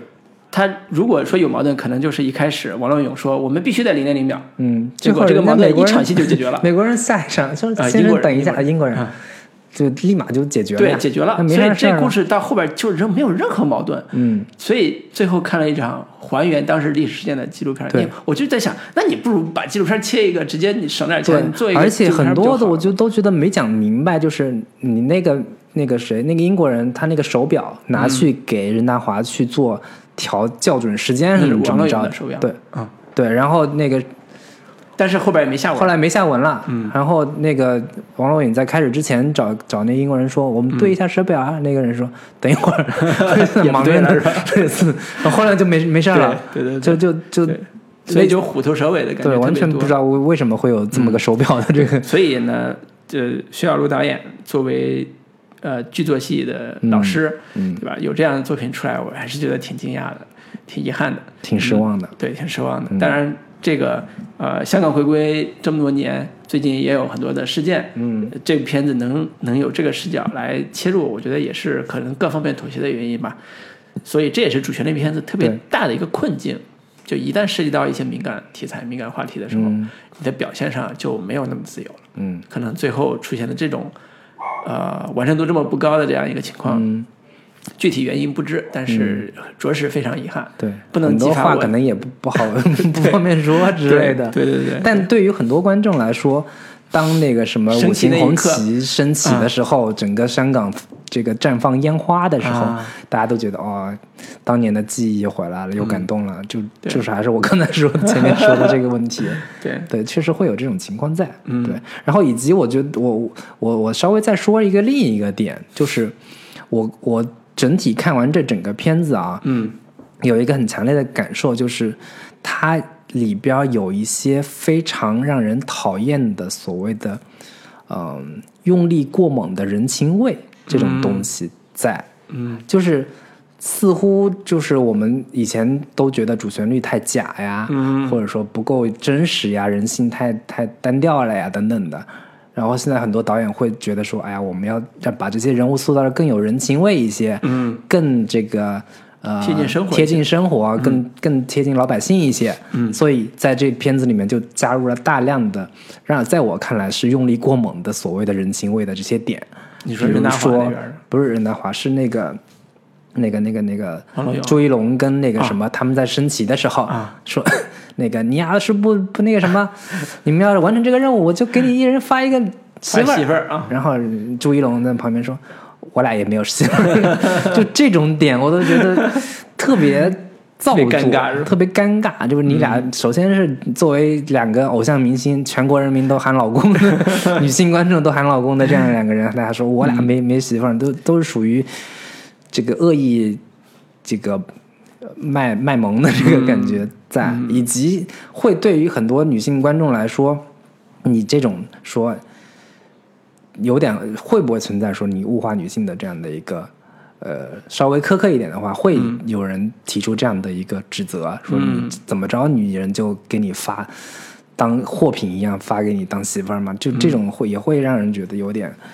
特别嗯不舒服。嗯刻板的、特别陈旧的这个性别观，嗯，在这种主旋律里边儿其实是很难避免的。但是他又要又要，他本身的目的是为了制造说我要有人情味，嗯让他让人物更真实可爱一点，但其实是适得其反的。对，这感觉是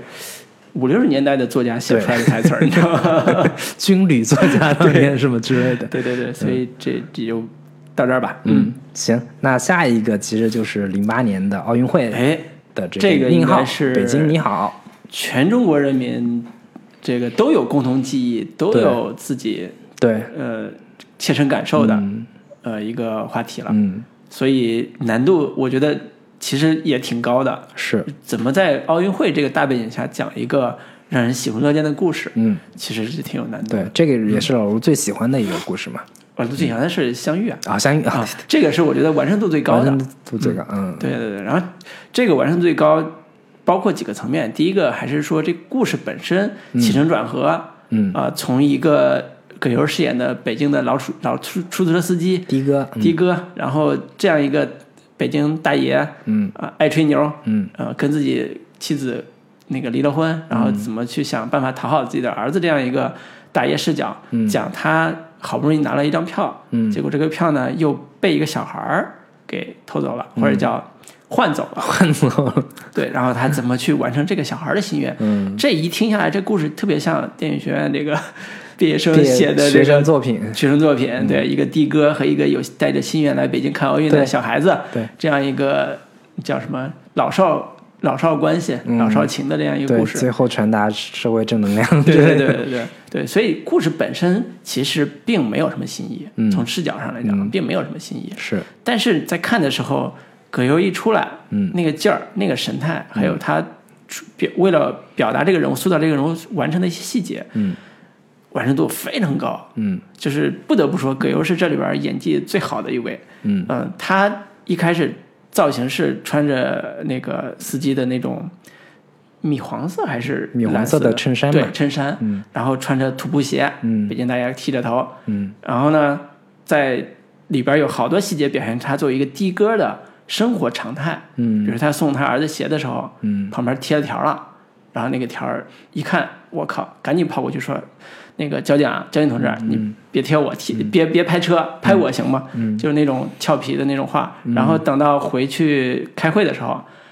他就他迟到了，嗯大家就问他说你干嘛去了？他说我给奥运会捐款去了，嗯，捐了二百块钱呢。然后 然后一听就知道是罚款好了，嗯，对，所有这些细节对这个人物塑造来讲是非常重要的，对而且完成的也非常好。对，以及它其实最核心的戏点，或者说嗯核心的一个戏剧的功能，都发都这个展现在说，当他得到了那张奥运会门票之后的种种的表现跟反应。这嗯对，一系列对就是他在各种人面前要嘚瑟说，对你说我这个票 什么，我要给我儿 子送个礼物，怎么样，在合各不种合适嗯对对合不合适啊，以及在他老婆面前他要抖一抖呀，显摆，对，被他老婆给戳穿了，就这些都是，嗯、就是宁浩对于把握广大人民群众最喜闻乐见的这种人性，最喜闻乐见的这些呃所谓真实的接地气的人物，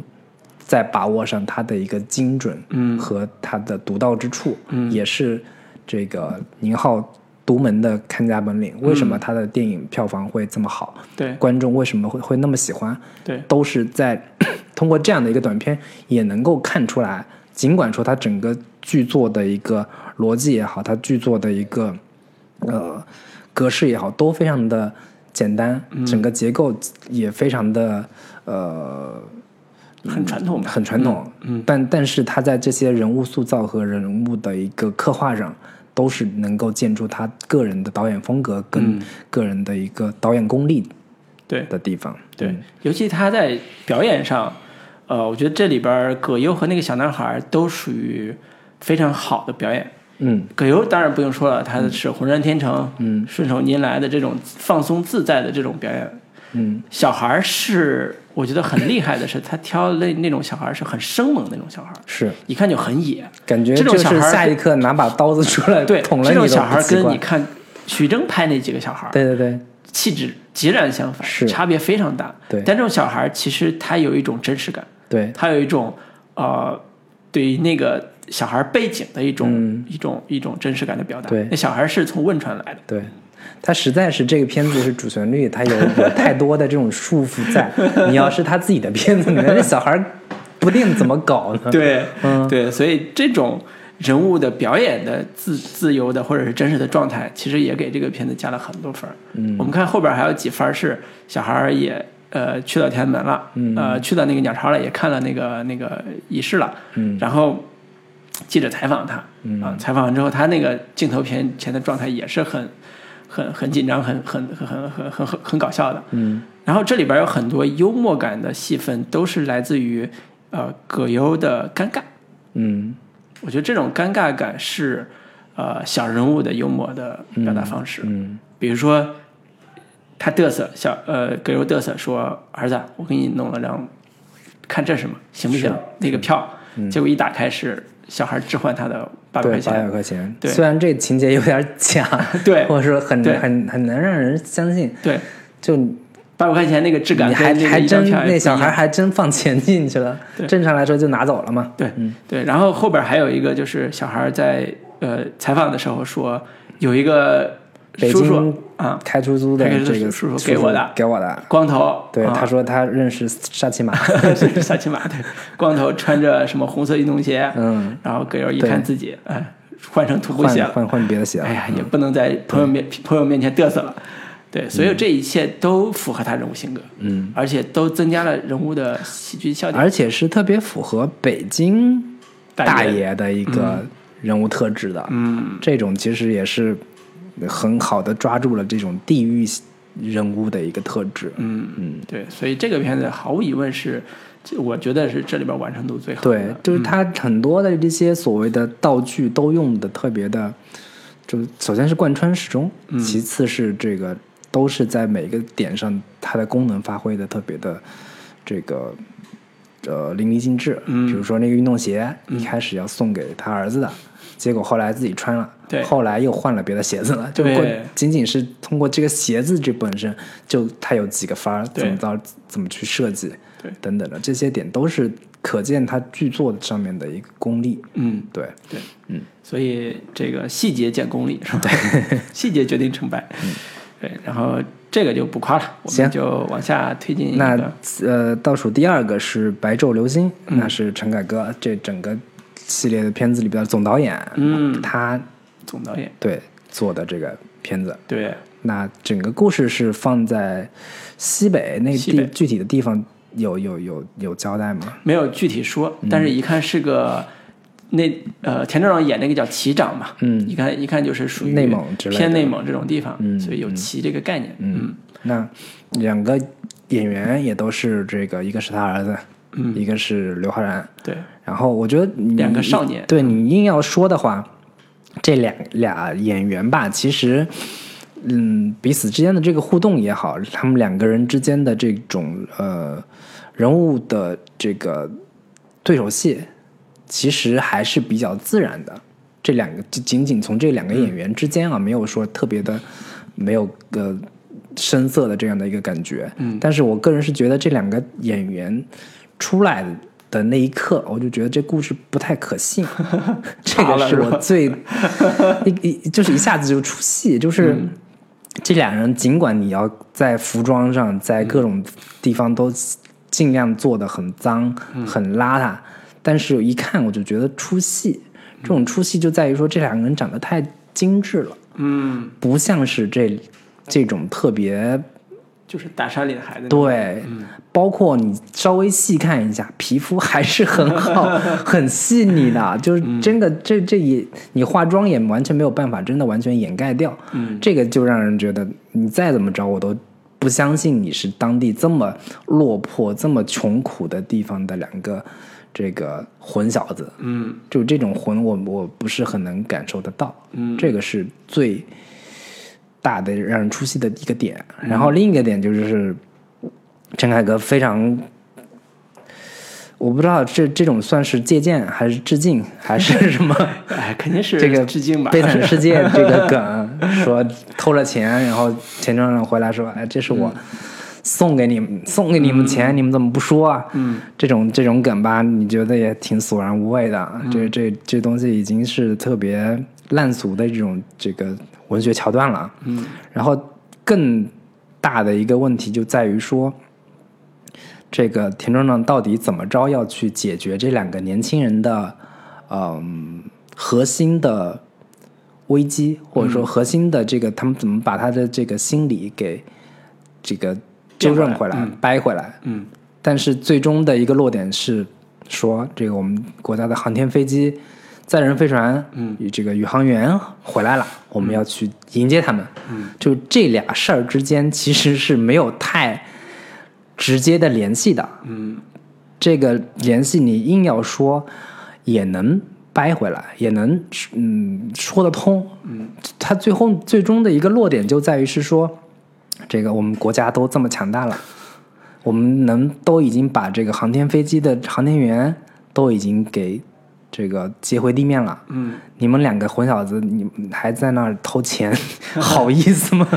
或者说，就要试图通过我们国家强大了，我们这个伟大的祖国这么的牛逼，去最终得出一个结论说，在这个贫困乡、贫困地方的年轻人，你们也要奋发向上，嗯，你们也要这个这个积极呃行动起来，就这样的一些、一个落点，其实是一个非常强拧的一个逻辑，就这两者之间其实是没有那么直这个说白了就是，呃，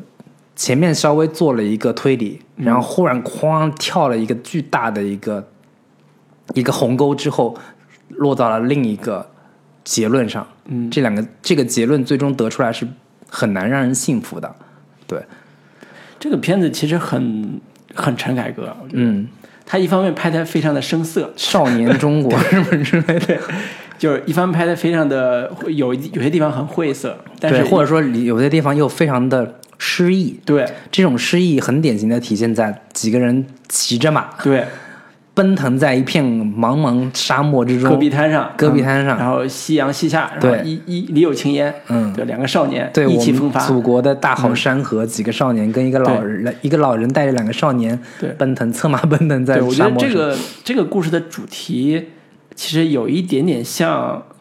陈凯歌早年拍的另外一个电影，叫《边走边唱》，嗯它其实里边提了一个概念叫希望。嗯，白昼流星这个主题其实也是说的是希望。是他说，故事一开始就说，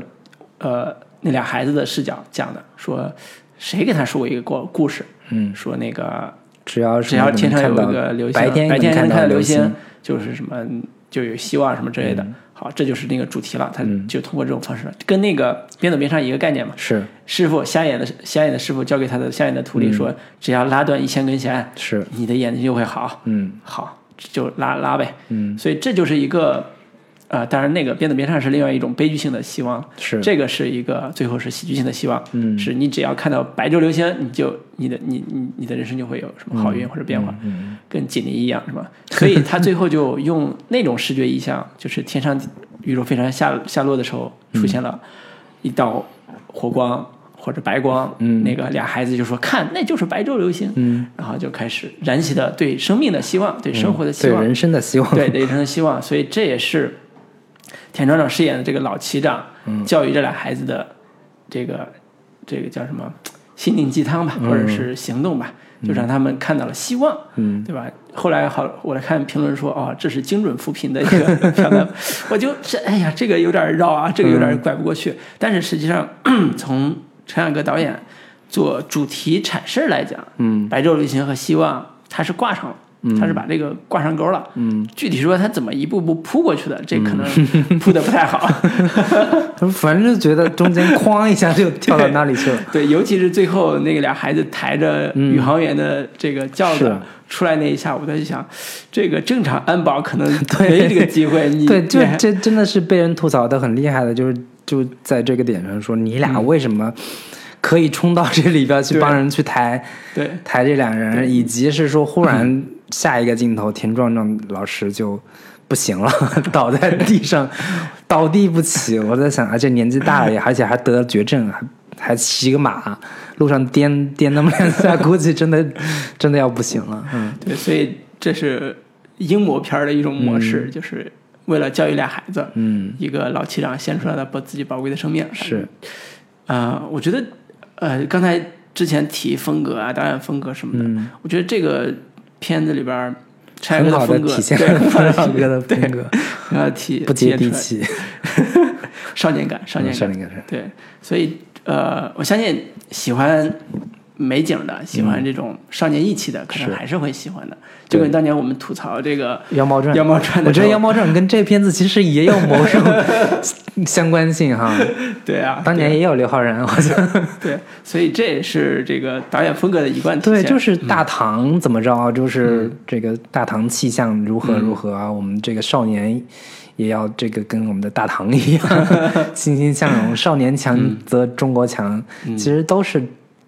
讲的同一个道理嘛，嗯嗯，对只不过就是让人觉得那么的生硬，那么的嗯，可能还是陈凯歌导演对于这个西部的生活啊不太了解。嗯。其实以及我他在我他在西那北几待个过人年说嘛的那个塑塑料的 口音，我就觉得有点出对，我戏。在西北待过几年，我嗯觉得西北很大的问题其实是真的是生存危机，因为、嗯呃荒那个荒沙非常大，嗯而且种树啊种草都非常难，嗯就是你脱贫，你首先你的生生存质量得保证吧，嗯没水，然后那个生活环境特别恶劣，我觉得这都是呃嗯基础的一个细节，就是在这种基础细节之下，你塑造人物，塑造他们的生活困境，嗯塑造人物的这种真实状态，都是有帮助的。 啊，比如说国内也有年轻的呃呃不是年轻的中年导演拍一些西北题材的，比如说水草丰茂的地方啊什么之类的，嗯你都能看见看出来那些基本的呃生活逻辑和生活细节。我觉得这些在这个故事里边是缺失的，我觉得这种很大影很大程度影响了这个片子的气质。对，以及我竟然看到这么这种焦裕禄式的人物 在在陈凯歌的电影里边儿，竟然依然还有 呈现就是田中让演的这个角色，嗯，身患绝症，老乡们凑钱给你 给你治病，就是嗯这种桥段，还真的是一脉相承的当年主旋律的嗯，基本套路。是是是，对，然后陈凯歌老师竟然很好的继承了。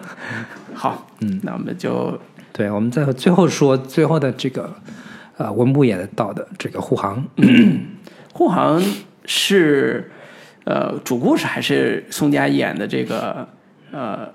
应该他们这个叫什么？呃，航队是一个战斗机航队嗯的，马上要阅兵的一个表演赛嗯，啊，零五年阅兵应该是啊，然后表演赛的时候一五年还啊是零五年？一五一年，嗯五年，对对，一五年。然后他宋佳饰演的队长嘛，但是嗯那个 他们的领导就说你不能参加这次表演，你只能当这个备选。嗯，然后宋佳就很不开心。嗯，呃，所以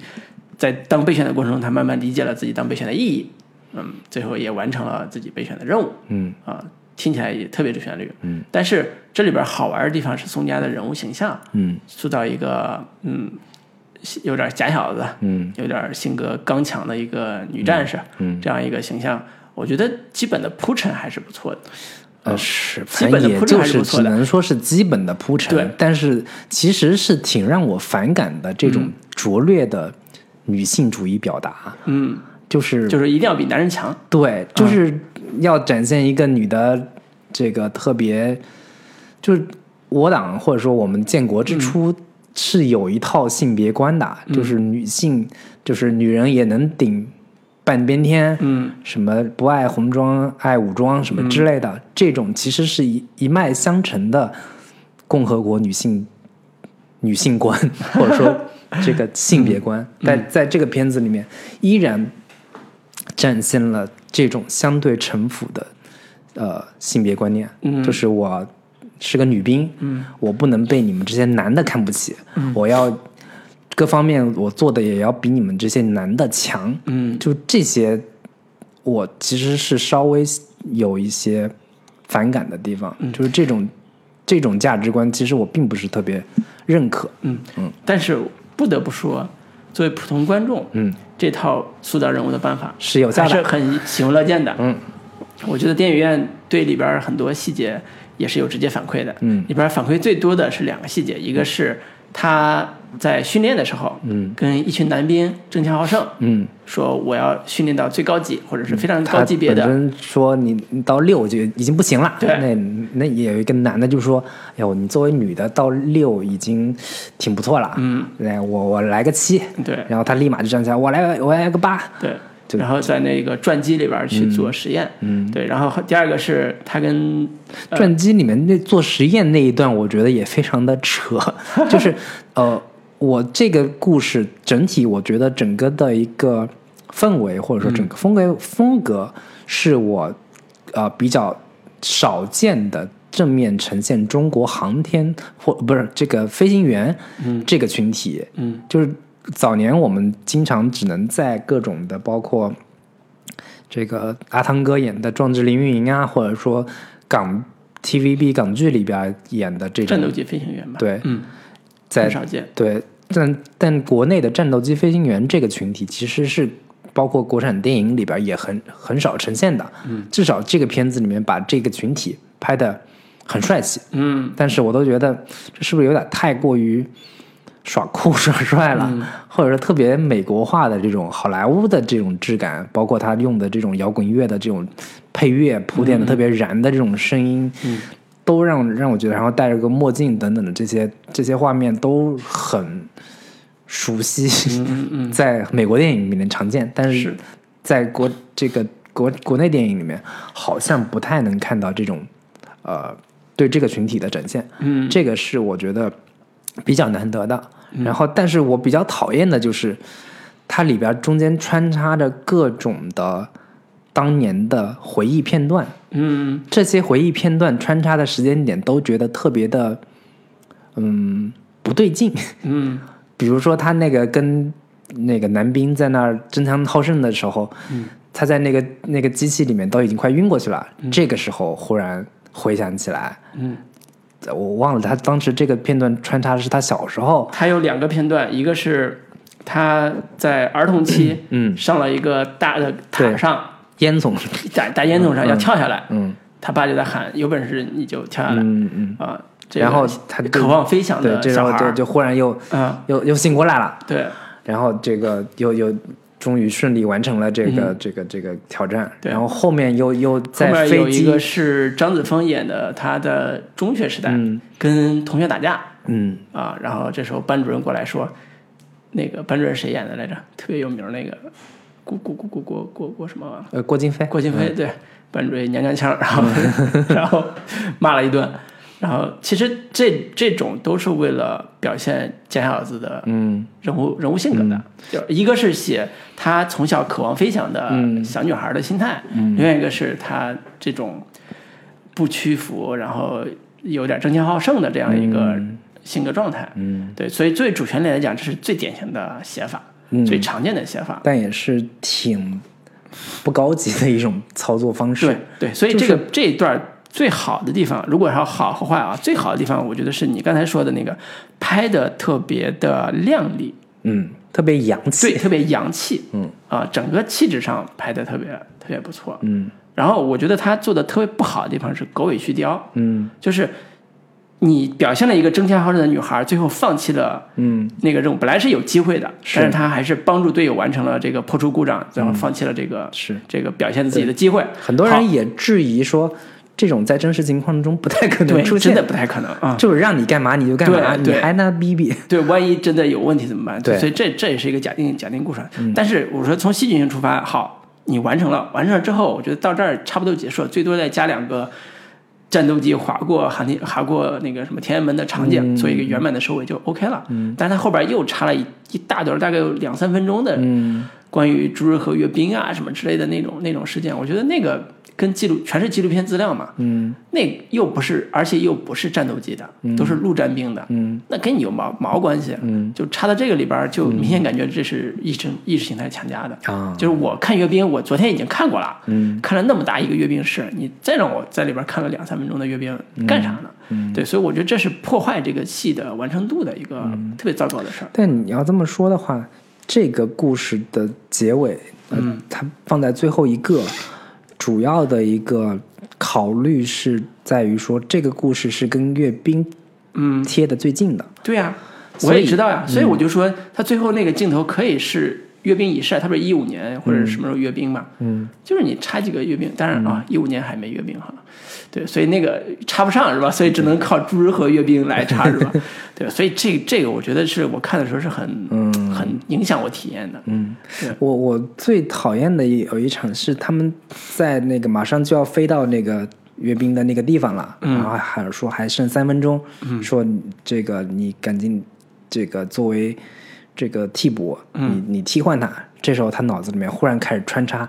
之前的事情了，嗯我忘了是哪个事情，好像是她前男友还是怎么着，嗯，就跟她吃饭的时候，对，泼她水什么之类的， 我就想这么这么紧张危机的时刻，你真的还有心思想这个？ 就这种都都是特别典型的，就是说这个当时就是可能遇到危机时刻了，我脑子里想起了董存瑞什么的，起这个黄继光什么之类的， 就是特别生硬的要去还原当时的这种这种心理的操作方式。嗯，这种操作方式据说在中国机长里边也 有特别特别拙劣的展现展现手法。就是其实对于专业人员而言，越是遇到危机时刻，嗯，他们其实都是脑子里面只有想最快速的去把这个问题解决的，嗯而不是说要穿插到一个我回想起当年怎么怎么怎么着，这嗯种其实是一个特别，一方面拖节奏，一方嗯嗯面又很假，然后又未必真的好看有效。对，这个是我我我对他几段闪回做的比较不满意的一个地方。嗯，结构上有问题。嗯嗯，好，行，那那我觉得这七个片子，呃，对，都已经说完 了。对这个片子已经讲完了，那各有优劣，嗯是，好看的也有，呃，不好看的也有，嗯，啊，听完之后呢，你觉得值得看的，那可以去看一下；觉得呢不值得看的，你就再等等。嗯，本来呢，我是觉得这种电影是不是应该举国欢庆的时候，我们不要钱呀、这 个我们去电影院看，但是嗯还要收我们五十多块钱，嗯，对吧？所以爱国热情也是有代价的。所以对啊，这你个说这片子怎么分账 呀？ 对，对我们都是这个为爱国付过钱的人，是，对，所以也是，呃，听完之后大家可以自行选择，嗯啊、这肯定也没有这个所谓的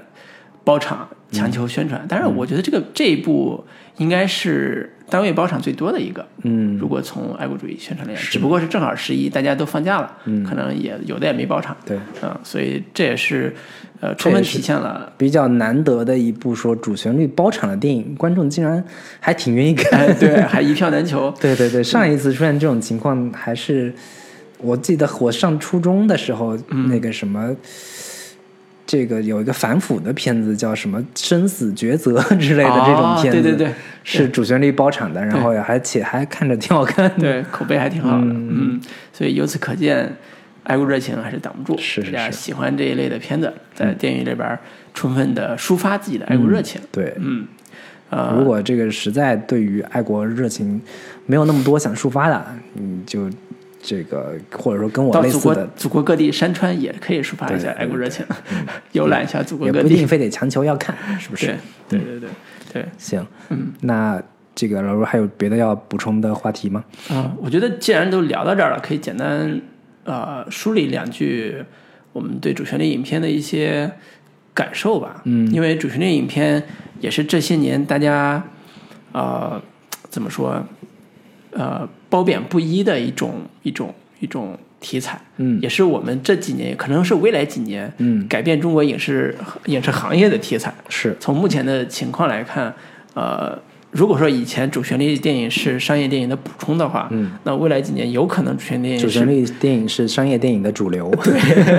对这个趋势已经越来越明显是的的呈现出来了。是的，这个尤其有一个特别有意思的现象是，香港导演嗯，加内地制片人哎，再加主旋律，是越来越成为一个票房制胜的法宝。是，自从当年，其实当年从这个陈可辛拍《十月围城》开始，嗯，他们就是香港已经拍找到了一些节对奏，嗯香港人拍主旋律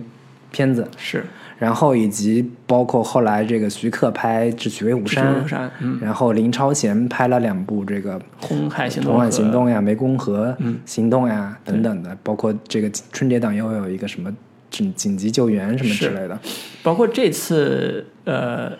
是呃攀登者，对，《也攀登是者》也是李仁港对的作品，对对，就是所谓的香港导演结合中国主旋律，包括《中国机长》也是刘伟强哎的作品，是就是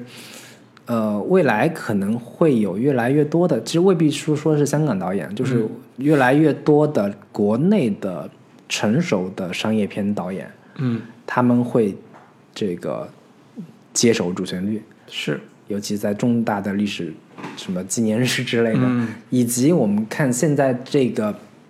这部《我和我的祖国》里边这几个呃商业片导演，嗯，未来我觉得肯定也会拍一系列的主旋律电影，是的嗯包括什么徐峥呀、文牧野、宁浩， 他们可能也会拍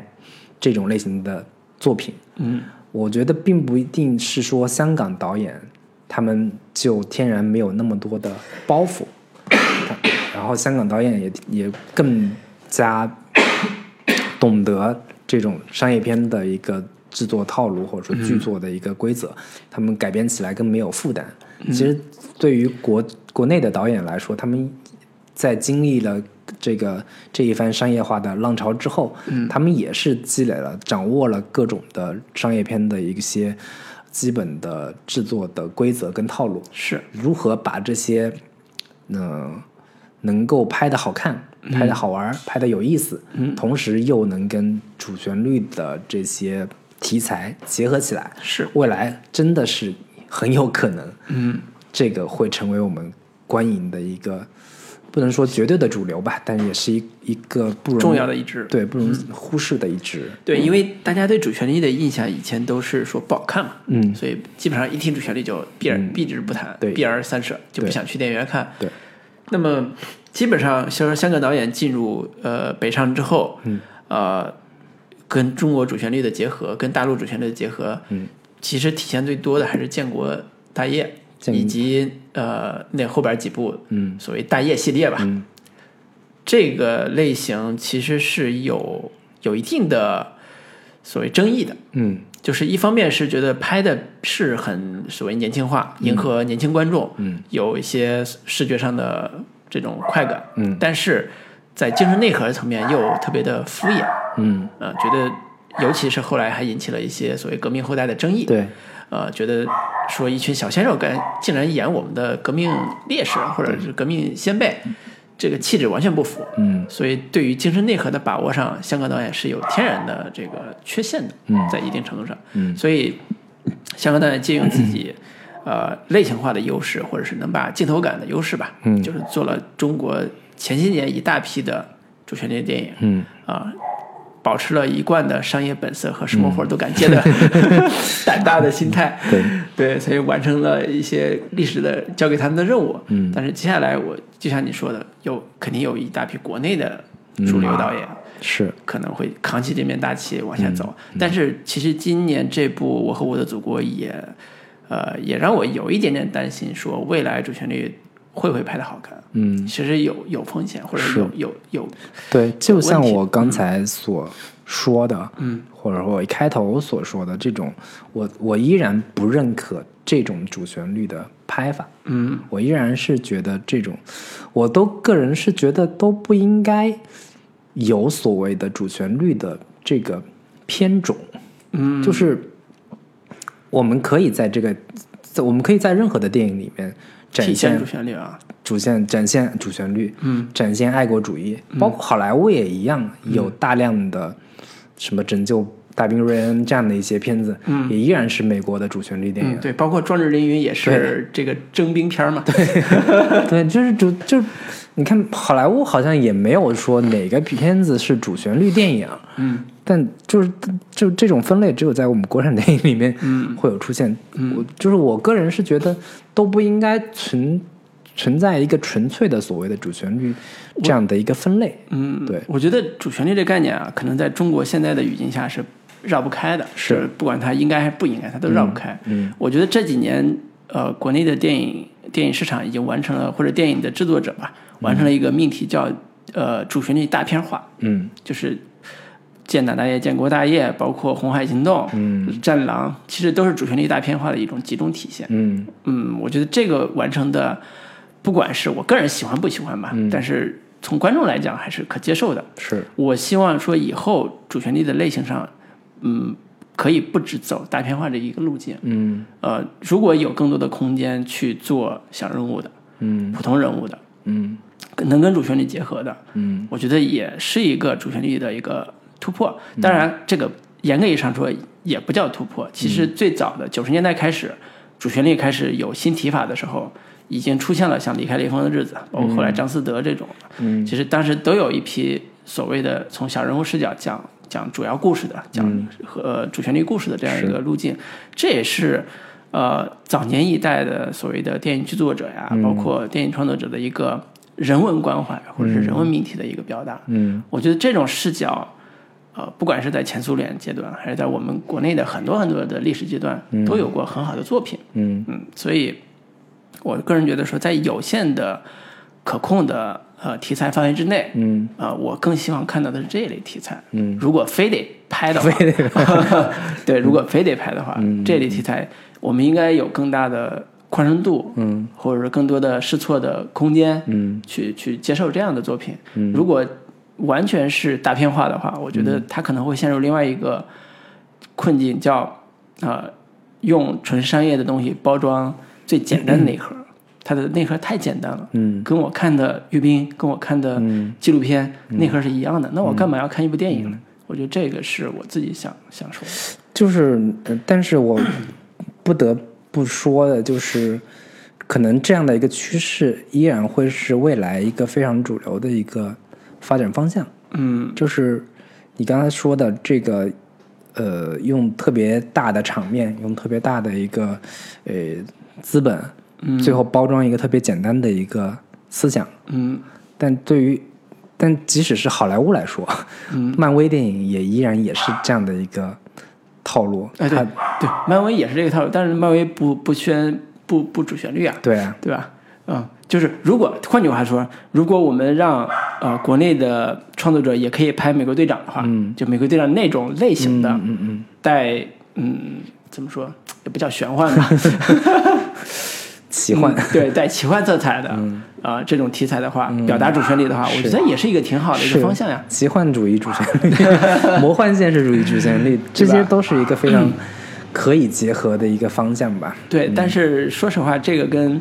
呃当下的历史观嗯跟所谓的主流意识形态还是有冲突的。说实话，对，所以这也是说，在主旋律这个范围语境里边儿，可能我们可选择的范围是非常窄的。对，嗯就是我觉得另一个非常有意思的一个点，就是说我们之前上一期节目也聊到过这嗯个博纳这个公司，哎，他们拍的一系列的，包嗯括什么《救火英雄》啊，什么《中国骄傲三部曲》所谓 的《救火英雄》嗯然后另一部叫这个《决战时刻》还是《决胜时刻》，嗯在讲毛泽东跟这个当年马上就要这个开国大典了，就前段时间嗯这个对前段时间上的这个黄景瑜演的，对，然后据说也是在体现说要把毛主席塑造成一个特别有人情味的这么一哎个领袖人物，是就怎么着各种帮他身边的警卫员介绍对象啊什么之类的，嗯对这种这种拍摄方式。然后包括《中国机长》也是他的《中国骄傲三部曲》嗯其中一部，嗯，然后呢，我都是感觉说他们的这种选择，嗯其实是，嗯、一方面我要拍呃商业大片，嗯，因为商业大片是保证绝大多数观众都愿意看，对，都爱看的一个重要的保障。我要对大场面，我要奇效，我要特效，我要奇观，嗯，这个东西。同时，我要结合我要拍主旋律，因为嗯主旋律是安全的，主旋律不会遇到太大的审查风险，嗯不会遭遇到太大的一个这个不过审的问题。嗯然后其次就是，对于中国广大人民群众来说，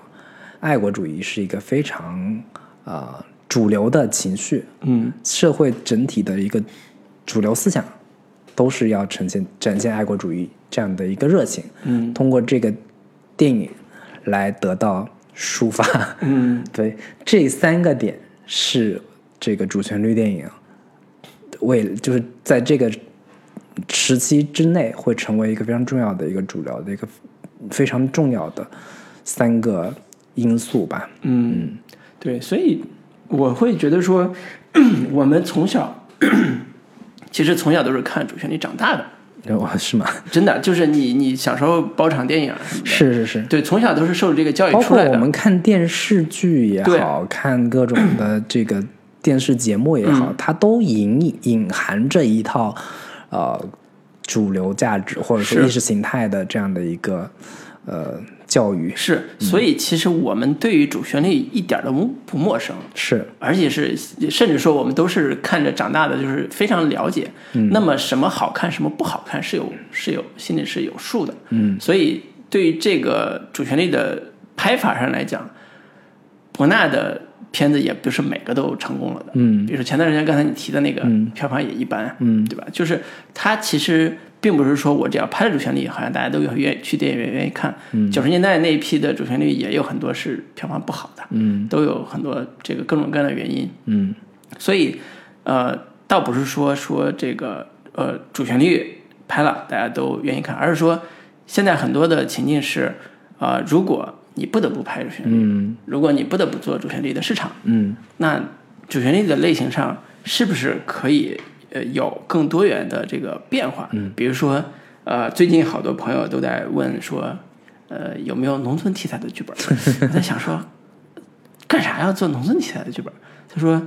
一方面这就是主旋律啊，嗯另外一方面是我们这么多年也很少见到有真正除了乡村爱情之外啊，相关性，我刚想说， 对，除了乡村爱情之外，也很少有真正反映农村的，嗯，这个新人新事儿的，嗯，什么当年王蒙写的什么组织部来的新年轻人，什么村里来的年轻人，什么之类的，就是反映新时代农村风貌的，嗯，啊、文学作品或者是电影作品、文艺作品，对吧？这个，呃，我不是说一定要往这些方面做，只是说在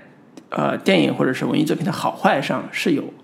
基本的判断的，嗯好坏基础之上表达主旋律，我觉得这是可以接受的，嗯这是可以可以可以理解的。嗯，如果是为了主旋律而主旋律的话，那我觉得这个思路是有问题的。嗯，比如说，如果我为了爱国情愫，那我昨天看阅兵我就完全达到了呀。嗯国家也花了那么多钱，也也把十万人弄到长安街上，也花也花了很多精力，嗯来激发我们的爱国热情。那我达到了呀！你为了爱国热情，我不需要再去看一看一部质量特嗯这别个不好话的电影。叫怎么说的？爱国热情难道就一天 就抒抒发完了吗？抒发完了天天都需要抒发。我告诉你，再看一遍也比我我其实想聊另这个核心的一个话题，就是说，我不觉得主旋律是一个类型，嗯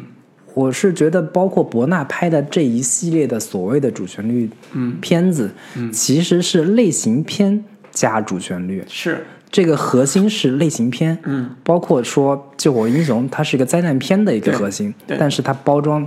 套了一个爱国主义的热情，嗯嗯，然后包括《红海行动》也好，什么《湄公河行动》，都是嗯这个警匪也好、枪战也好这些类型片作为这个核心点，嗯这些类型片的完成度到底好不好？嗯是这个片子到底能不能成功的核心原因，对而不是说因为你是主旋律，嗯你才票房这么火的。是战狼也是一样，嗯都是当年好莱坞的个人英雄主义的动作类型片的一个嫁接，嗯然后它的这种。动作类型片的类型元素完成的足够好，嗯你再加入到爱国主义的这些，或者说类类这个主旋律的这些东西进去，嗯你才会爆。对这个才其实是更核心的点，就是你说来说去吧，我不觉得类这个主旋律，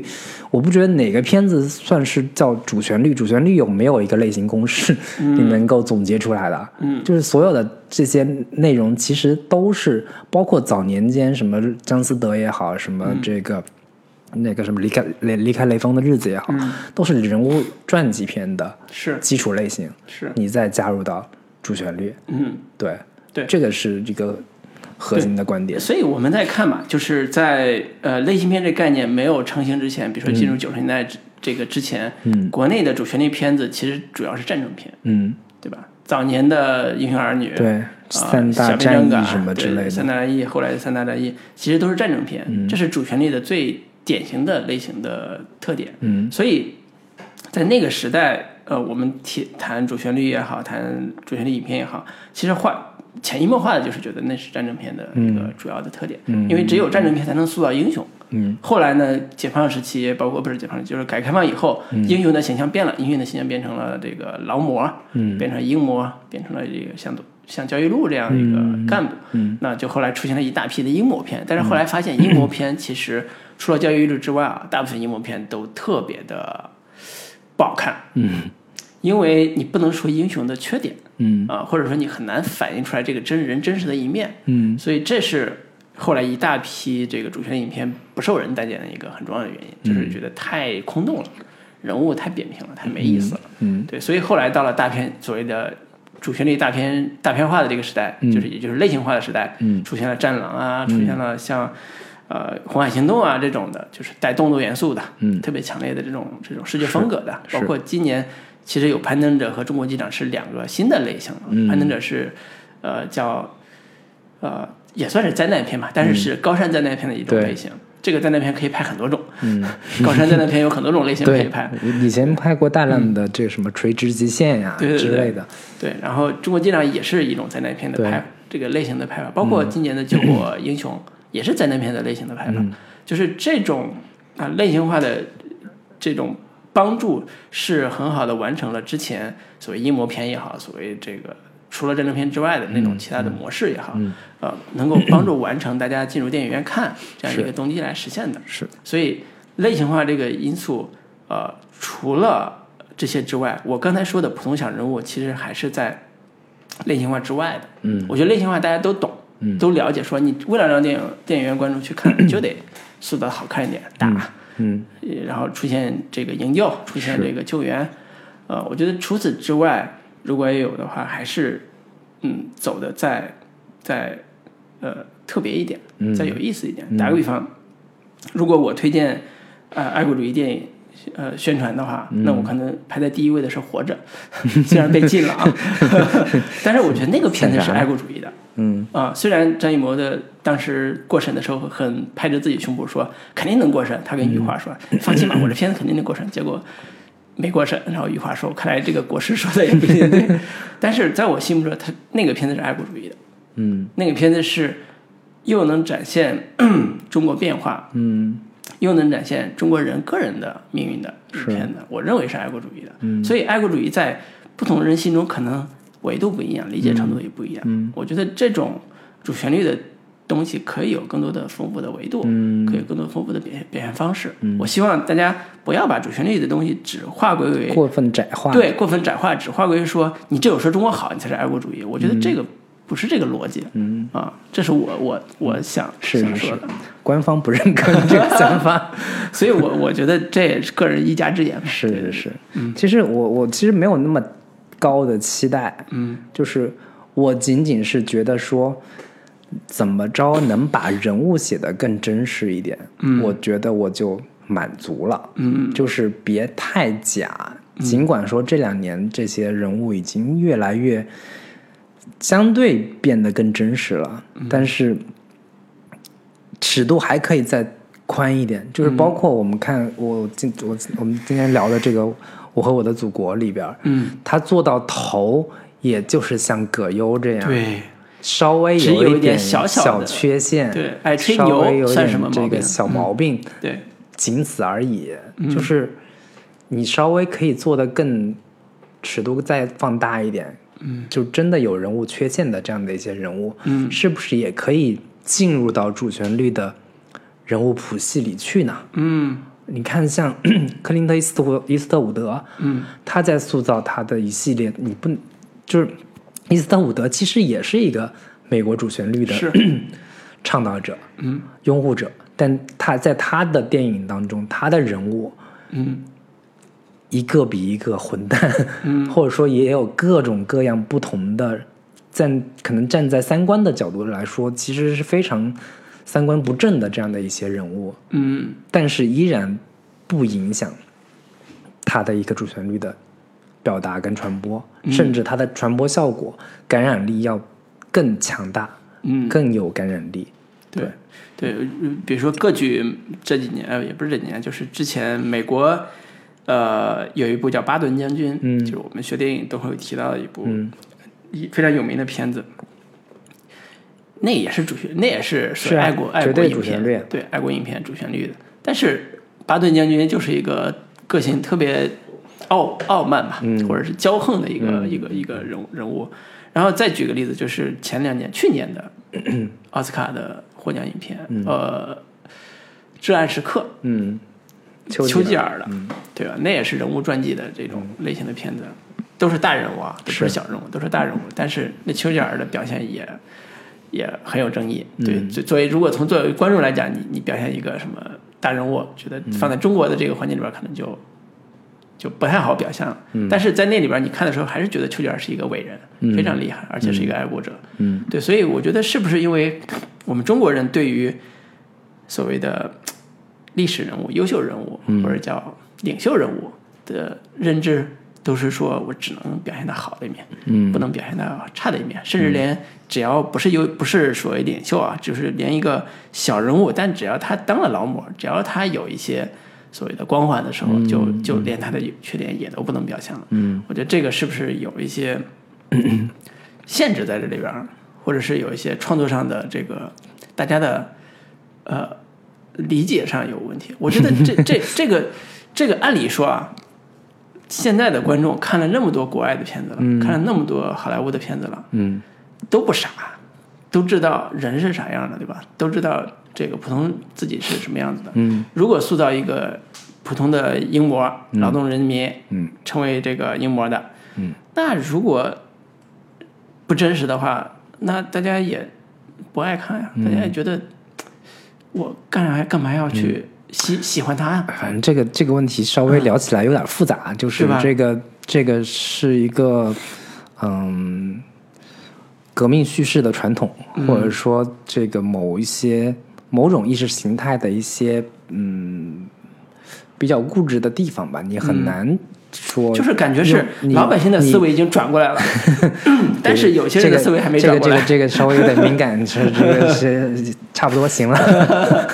对吧？老百姓渴望那，嗯是嗯就是其实是我觉得这个话也可以说嘛，就是现在很多矛盾都是普通人民的情呃物质文化需求和某些这个 阻碍阻碍普通人民物质文化需求的这嗯种机构机制这之间的冲突，我觉得这个是要相信人民群众，我觉得这个嗯还是呃在在在现有的这个主旋律的背景下，我觉得是可以有突破的。嗯是我是我是想表达这是个，嗯，行，那这个未来主旋律到底怎么发展？嗯就拭靠目以我们。待 行，嗯那我们今天就还是聊到这里吧。嗯，跟大家说再见。好，嗯拜拜拜